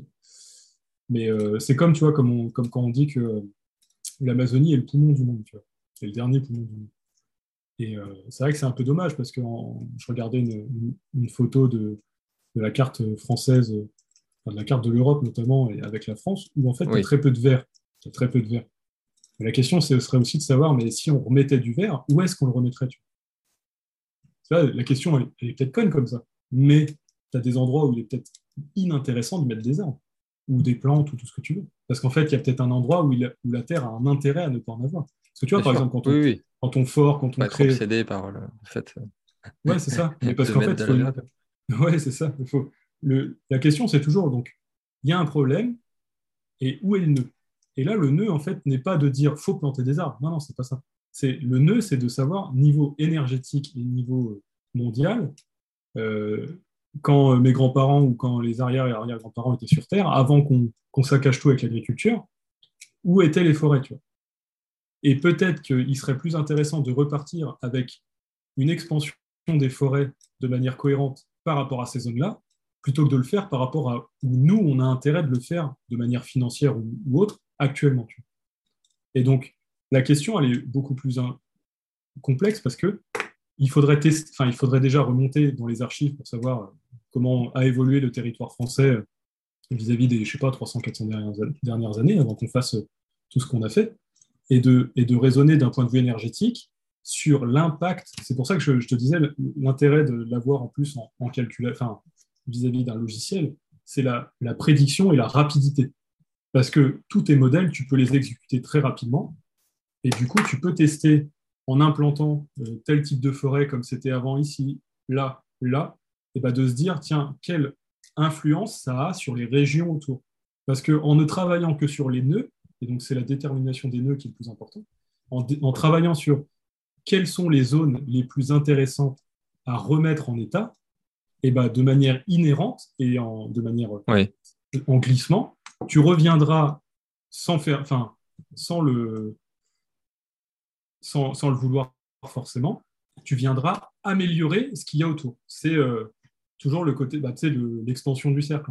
c'est encore un, autre, un autre élément, mais c'est ce côté-là où tu vises une zone, tu sais, tu dis bon, est-ce qu'en travaillant ici, qu'est-ce que ça donne? Et derrière, tu te rends compte que, bah, en fait, c'est peut-être pas cette zone-là qui est intéressante parce qu'en fait, elle est bloquée par une autre là-bas qui, elle, ne va pas bien. Donc, tu as différents, as différents points d'accès là-dessus. Donc, je vais, je vais essayer de leur faire, leur faire très simple parce que ça fait un peu euh, expliquer avec les mains, mais euh, pour le coup, c'est pas non plus quelque chose que. Ouais, beaucoup de choses à prendre en compte. Donc, oui, mais c'est là où on retrouve le besoin de compétences. Parce que là, c'est pas euh, c'est pas monsieur, euh, c'est pas monsieur gouvernement qui va me dire ah bah oui mais attendez en fait il y a un besoin. Non non mais là j'ai besoin d'expertise en fait dans tous les domaines parce que potentiellement quelle est là tu vois, la question que, je, me suis arrêté tout à l'heure c'est on a une mine à un endroit sur Terre. On s'est dit elle est arrivée de telle manière. Mais par exemple tu vois, une mine de fer ou une mine de, de cobalt ou n'importe c'est en fait les gens se rendent pas enfin on se rend pas compte euh, d'un point de vue magnétisme est-ce que ça a un impact aussi? Est-ce que ça influe sur l'environnement local? Parce qu'en fait, toutes ces pierres, elles ont un, raisonnement électromagnétique. Et peut-être que, techniquement parlant, on les a enlevées, on a dégradé, pas parce qu'on a pas juste par le fait qu'on a ramené plein d'eau et que ça a pollué les sols et tout ça, mais aussi le fait qu'on n'ait plus à disposition ce qui ramenait euh, quelque chose ici, tu vois, un intérêt euh, magnétique peut-être à l'échelle mondiale. Tu vois, ça, on n'en sait rien. Sais, quand on dit, euh, tiens, ça, c'est la mine la plus grosse au niveau mondial ouais, mais quel, était son intérêt d'être là et en, telle quantité, tu vois? Et donc là, tu as des, des problématiques. Alors, le but, c'est pas non plus de, de, de, décourager, parce qu'en fait, c'est hyper intéressant. Mais c'est de montrer que euh, chaque, petit, euh, chaque petit écosystème, chaque petit professionnel dans son expertise, peut apporter énormément, tu vois. Parce qu'il va ramener une loi, parce qu'il va ramener un intérêt, parce qu'il va Mmh, ramener. mmh. Mais pour le coup, il faut qu'on, faudrait que on arrive à mettre en lien tout ça vis-à-vis de ce genre de, on va dire, ce qu'on pourrait appeler un logiciel, hein, parce qu'au final, le métavers, c'est juste un logiciel euh, par lequel on se met en 3D, quoi, mais c'est pas grand-chose. Mais ça te donne aussi, si tu prends le, le- si on revient sur le côté éducatif formation, tu pourrais t'imaginer derrière une opportunité d'utiliser ce monde-là comme une expérience à ciel ouvert, comme quand tu allais, euh, euh, enfin, comme, euh, enfin, je veux dire, tu faisais des expériences en, labo de chimie et tout ça, mais là, sans aucun euh, impact sur l'environnement réel. C'est-à-dire que tu n'as pas besoin d'aller prélever des matériaux, tu n'as pas besoin de fabriquer des, instruments de, tout ce que tu veux. Là, tu peux tester euh, en réel, avec des échelles plus ou moins longues, différentes expériences, avec quelque chose qui se rapproche de la réalité. Parce que tu as des lois qui sont plus ou moins éprouvées, tu peux aussi visualiser que euh, à l'intérieur de ce truc-là, bah, certes, on a un milieu qui est la Terre, euh, qui est euh, la petite sœur de la Terre réelle, mais tu peux aussi imaginer, euh, je sais pas, des salles de classe où on a modifié tel paramètre, on a modifié tel truc, où on s'est dit, bah tiens, ici, il y a ça et ça, amusez-vous. on ne sait pas, tu vois. Tu peux créer, parce que le métavers, en fait, c'est la manière, c'est la connexion de plusieurs univers virtuels. Donc après, que tu crées d'autres, ou que tu extrais un élément, tu te dis, bah tiens, si j'ai séparé ma terre en, euh, en blocs de 1 hectare ou de 10 cm ou n'importe, j'extrais celui-là, et bah derrière, euh, je le mets dans un, dans un complexe, euh, dans, un, dans, un, dans une salle de classe, entre guillemets, virtuelle, et je travaille avec les élèves. Ou alors, le devoir, c'est, il faut trouver tel paramètre ou réussissez à ce que dans, un, dans 5 ans, vous ayez un arbre de, de, 6, mètres, de, de 6 mètres de haut, tu vois. Tu vois, derrière, tu, tu, tu, tu réexplores totalement différent, différemment le, le, le côté euh, éducation. Mais euh, parce que l'intérêt, il est aussi totalement différent. Là, l'intérêt, il est, Ouais, pour, ouais. il est aussi dans le challenge. dire tu aussi. vois, ouais. dans- Mm. Et parce qu'on trouve aussi un intérêt à utiliser euh, la matière organique existante. Et c'est juste le jeu de savoir comment elle fonctionne, comment on peut l'utiliser par rapport aux problématiques du monde actuel. Donc là, après, c'était c'était assez compliqué à, discuter, mais tu vois, comme je te disais, d'un point de vue euh, national vis-à-vis de, l'État, euh, la France et tout ça, la Chine, euh, qui est un, ou la Russie, qui sont des États beaucoup plus gros, et ben, leur intérêt vis-à-vis du fonctionnement global du monde, euh, il est d'autant plus puissant parce qu'ils ont une superficie qui est énorme. Et donc, en fait, eux, tu sais que quand ils font une forêt ou un barrage, enfin, je sais qu'ils avaient créé un barrage qui avait un impact sur la, rotation, la vitesse de rotation de la Terre en Chine. Donc, tu es là, tu te dis, on a un impact, tu vois. La question, c'est de savoir dans quelle mesure. Et si, par exemple, demain, je veux replanter une forêt à tel endroit, ben, quel impact elle aura, en fait, tu vois ce que je veux dire? Mm. Parce que le désert, il bouge pour une raison, euh, les glaciers, ils bougent pour une raison, mais donc tu as de côté, c'est toujours le côté, le passé nous apprend sur les lois existantes et potentiellement les, les, euh, les biais qu'on peut avoir et ce qu'on peut permettre et ce qu'on ne devrait pas permettre, tout- dans toute euh, mesure où l'homme n'est pas non plus maître du monde, mais dans un point de vue d'orientation de, de l'environnement et d'aide, et derrière, de juste de se dire, bah alors, quel est le plan que l'on pourrait suivre et que l'on devrait tenir, tu vois, pour avoir quelque chose de cohérent par rapport à, à la suite, tu vois. Mais là, on en revient toujours au même, et avant d'arriver là-dessus, alors à moins que... Enfin, il y a toujours plein de choses qui sont possibles, tu vois, avec l'entrepreneuriat, à partir du moment... Ce qui est bien avec les gens qui ont de l'argent, tu vois, c'est euh, que derrière, à partir du moment où ça leur parle, ils n'ont pas besoin de rentabilité. Et- C'est ça. non, mais c'est vrai. Toi, enfin, je veux dire, euh, toi, tu as bien des, des domaines euh, qui, au final, où tu ne regardes même pas forcément la rentabilité que ça va, ça va te ramener. C'est juste le fait d'avoir ce truc-là ou de se dire, fait ça, qui est intéressant. Tu vois. Et t'as des, on part du principe que l'entrepreneur ou, euh, ou l'investisseur est forcément un connard qui n'a pas de qui a pas d'éthique et qui a, qui a que des, enfin, qui est que intéressé par le rendement et, et- et l'argent. Et il faut savoir que Gunther Pauli, dont je parlais tout à l'heure, qui, est- qui a, qui a sorti euh, pas mal de, de choses là sur les, 10 les enfin, depuis les années 90, euh, à la base, il est entrepreneur, tu vois. Et euh, pourtant, c'est l'un des mecs les plus, enfin, qui est, qui est- qui est très intéressant au niveau international et qui conseille des, des États et tout ça. Donc Hmm. là, tu vois, l'intérêt éventuellement même de trouver des gens qui sont intéressés par ce genre de concept, bah, c'est que derrière, au moins, ça va, enfin, ils sont intéressés pour mettre des billes là-dedans, pour au cas où ça fonctionne, et bah, euh, au moins ils seront dedans, tu vois. Et au pire, si ça fonctionne pas, ils auront appris des choses et, et l'aventure aura été très intéressante parce que eux, ça les intéresse. tu vois. Donc après, la, la question éventuellement sur ce genre de truc, c'est de savoir qui ça intéresserait, tu vois. même si potentiellement ça pourrait intéresser tout le monde, parce que dès que tu parles d'éducation, dès que tu parles, dès que tu parles d'accès facile euh, à tout le monde, euh, voilà, ça, parle. Parce que tout le monde, en fait, tu vois, le monde d'aujourd'hui, tout le monde est dégoûté par la manière dont les, gens, dont les enfants sont éduqués. Ah là, pour le coup, oui. C'est quand même une proportion assez énorme. Bah, c'est ça. Et à partir du moment où tu rajoutes du ludique, un objectif, potentiellement, tu peux ramener aussi un, tu vois, l'éducation de demain, ça peut être, tu vois, même basé là-dessus, et bah, ou même sur autre chose, tu vois. Mais tu peux te dire, alors euh, peut-être que si les enfants euh, arrivent à faire euh, tel ou tel, j'ai le terme en anglais, achievement, ont telle réussite, ou, ou arrivent à passer telles étapes dans leur année de cursus scolaire de manière, enfin, je sais pas, ça peut être aussi bien sur des projets TP que, que, que, écrit, que n'importe quoi, ou alors ramener des choses vis-à-vis de ce que je te proposais là. Et bah derrière, tu, peux, tu pourrais avoir une liste de, de, en fonction des, des, points grattés dans l'année, de dire, bah alors en fait, tiens, tu as, accès à tel privilège parce que tu as, as, réussi à atteindre ces objectifs-là. Hmm. Et après, ça peut être des privilèges qui sont listés dès le début d'année et où l'enfant, tu vois, a pour objectif toute l'année d'atteindre euh, ce truc-là. Tu vois. Il dit, bah, moi, euh, j'ai jamais, euh, moi, mes parents n'ont pas beaucoup d'argent, j'ai toujours voulu aller, je sais pas, faire du cheval au bord de la mer, et bah, du coup, tu as un des points, ça va être monter à cheval au bord de la mer, sais rien. Ouais, tu rajoutes la, la gamification dans l'éducation. Bah, évidemment. Et puis derrière, tu peux avoir, je sais pas, un espèce de diplôme ou n'importe quoi qui te met, enfin, après, c'est toujours le côté diplôme ou pas diplôme, sachant que bon, les, comme les diplômes n'ont plus de valeur. Mais tu vois, c'est redonner de la valeur à des choses qu'on a perdues, mm. alors qu'à la base, c'était ce qui faisait qu'on avait un cadre. Et on en revient toujours au même. Mais toujours, et que il eh ben, faut laisser cours à l'imagination. Même là, même là, ce que, ce que je te donnais, j'ai juste mis en lien VR, blockchain, parce que c'est pareil, pour que ce soit inaltérable, ce genre de choses, tu, certes, tu peux le mettre open source, mais tu, le mets sur de la blockchain et tu sais que derrière, c'est pas modifiable. Donc, en fait, chaque modification apportée par quelqu'un sera tracée et sera, enfin, tu pourras retrouver. et derrière, euh, tu te retrouves avec, euh, enfin, tu vois, l'intérêt de la blockchain, potentiellement, l'intérêt de la blockchain peut se retrouver avec le jeton dans un jeu à l'intérieur. Enfin, tu vois, c'est toujours ce côté-là. Comment on gagne des jetons? Comment, enfin, à quoi peuvent-ils servir à l'intérieur de ce monde-là Ou je sais pas. c'est toujours ce côté-là. L'éducation et la probabilité, bon, on a vu. Mais... Et encore, j'ai pas tout mis dedans parce que derrière, tu, une fois que tu pars là-dedans, tu, tu tu as, des possibles qui sont inimaginables, parce que derrière l'économie autour de ça, elle ne ressemble plus du tout à ce qu'elle est actuellement. Ah bah bien sûr, c'est le fameux changement de paradigme. C'est ça. Et on n'a pas parlé de... Le fameux.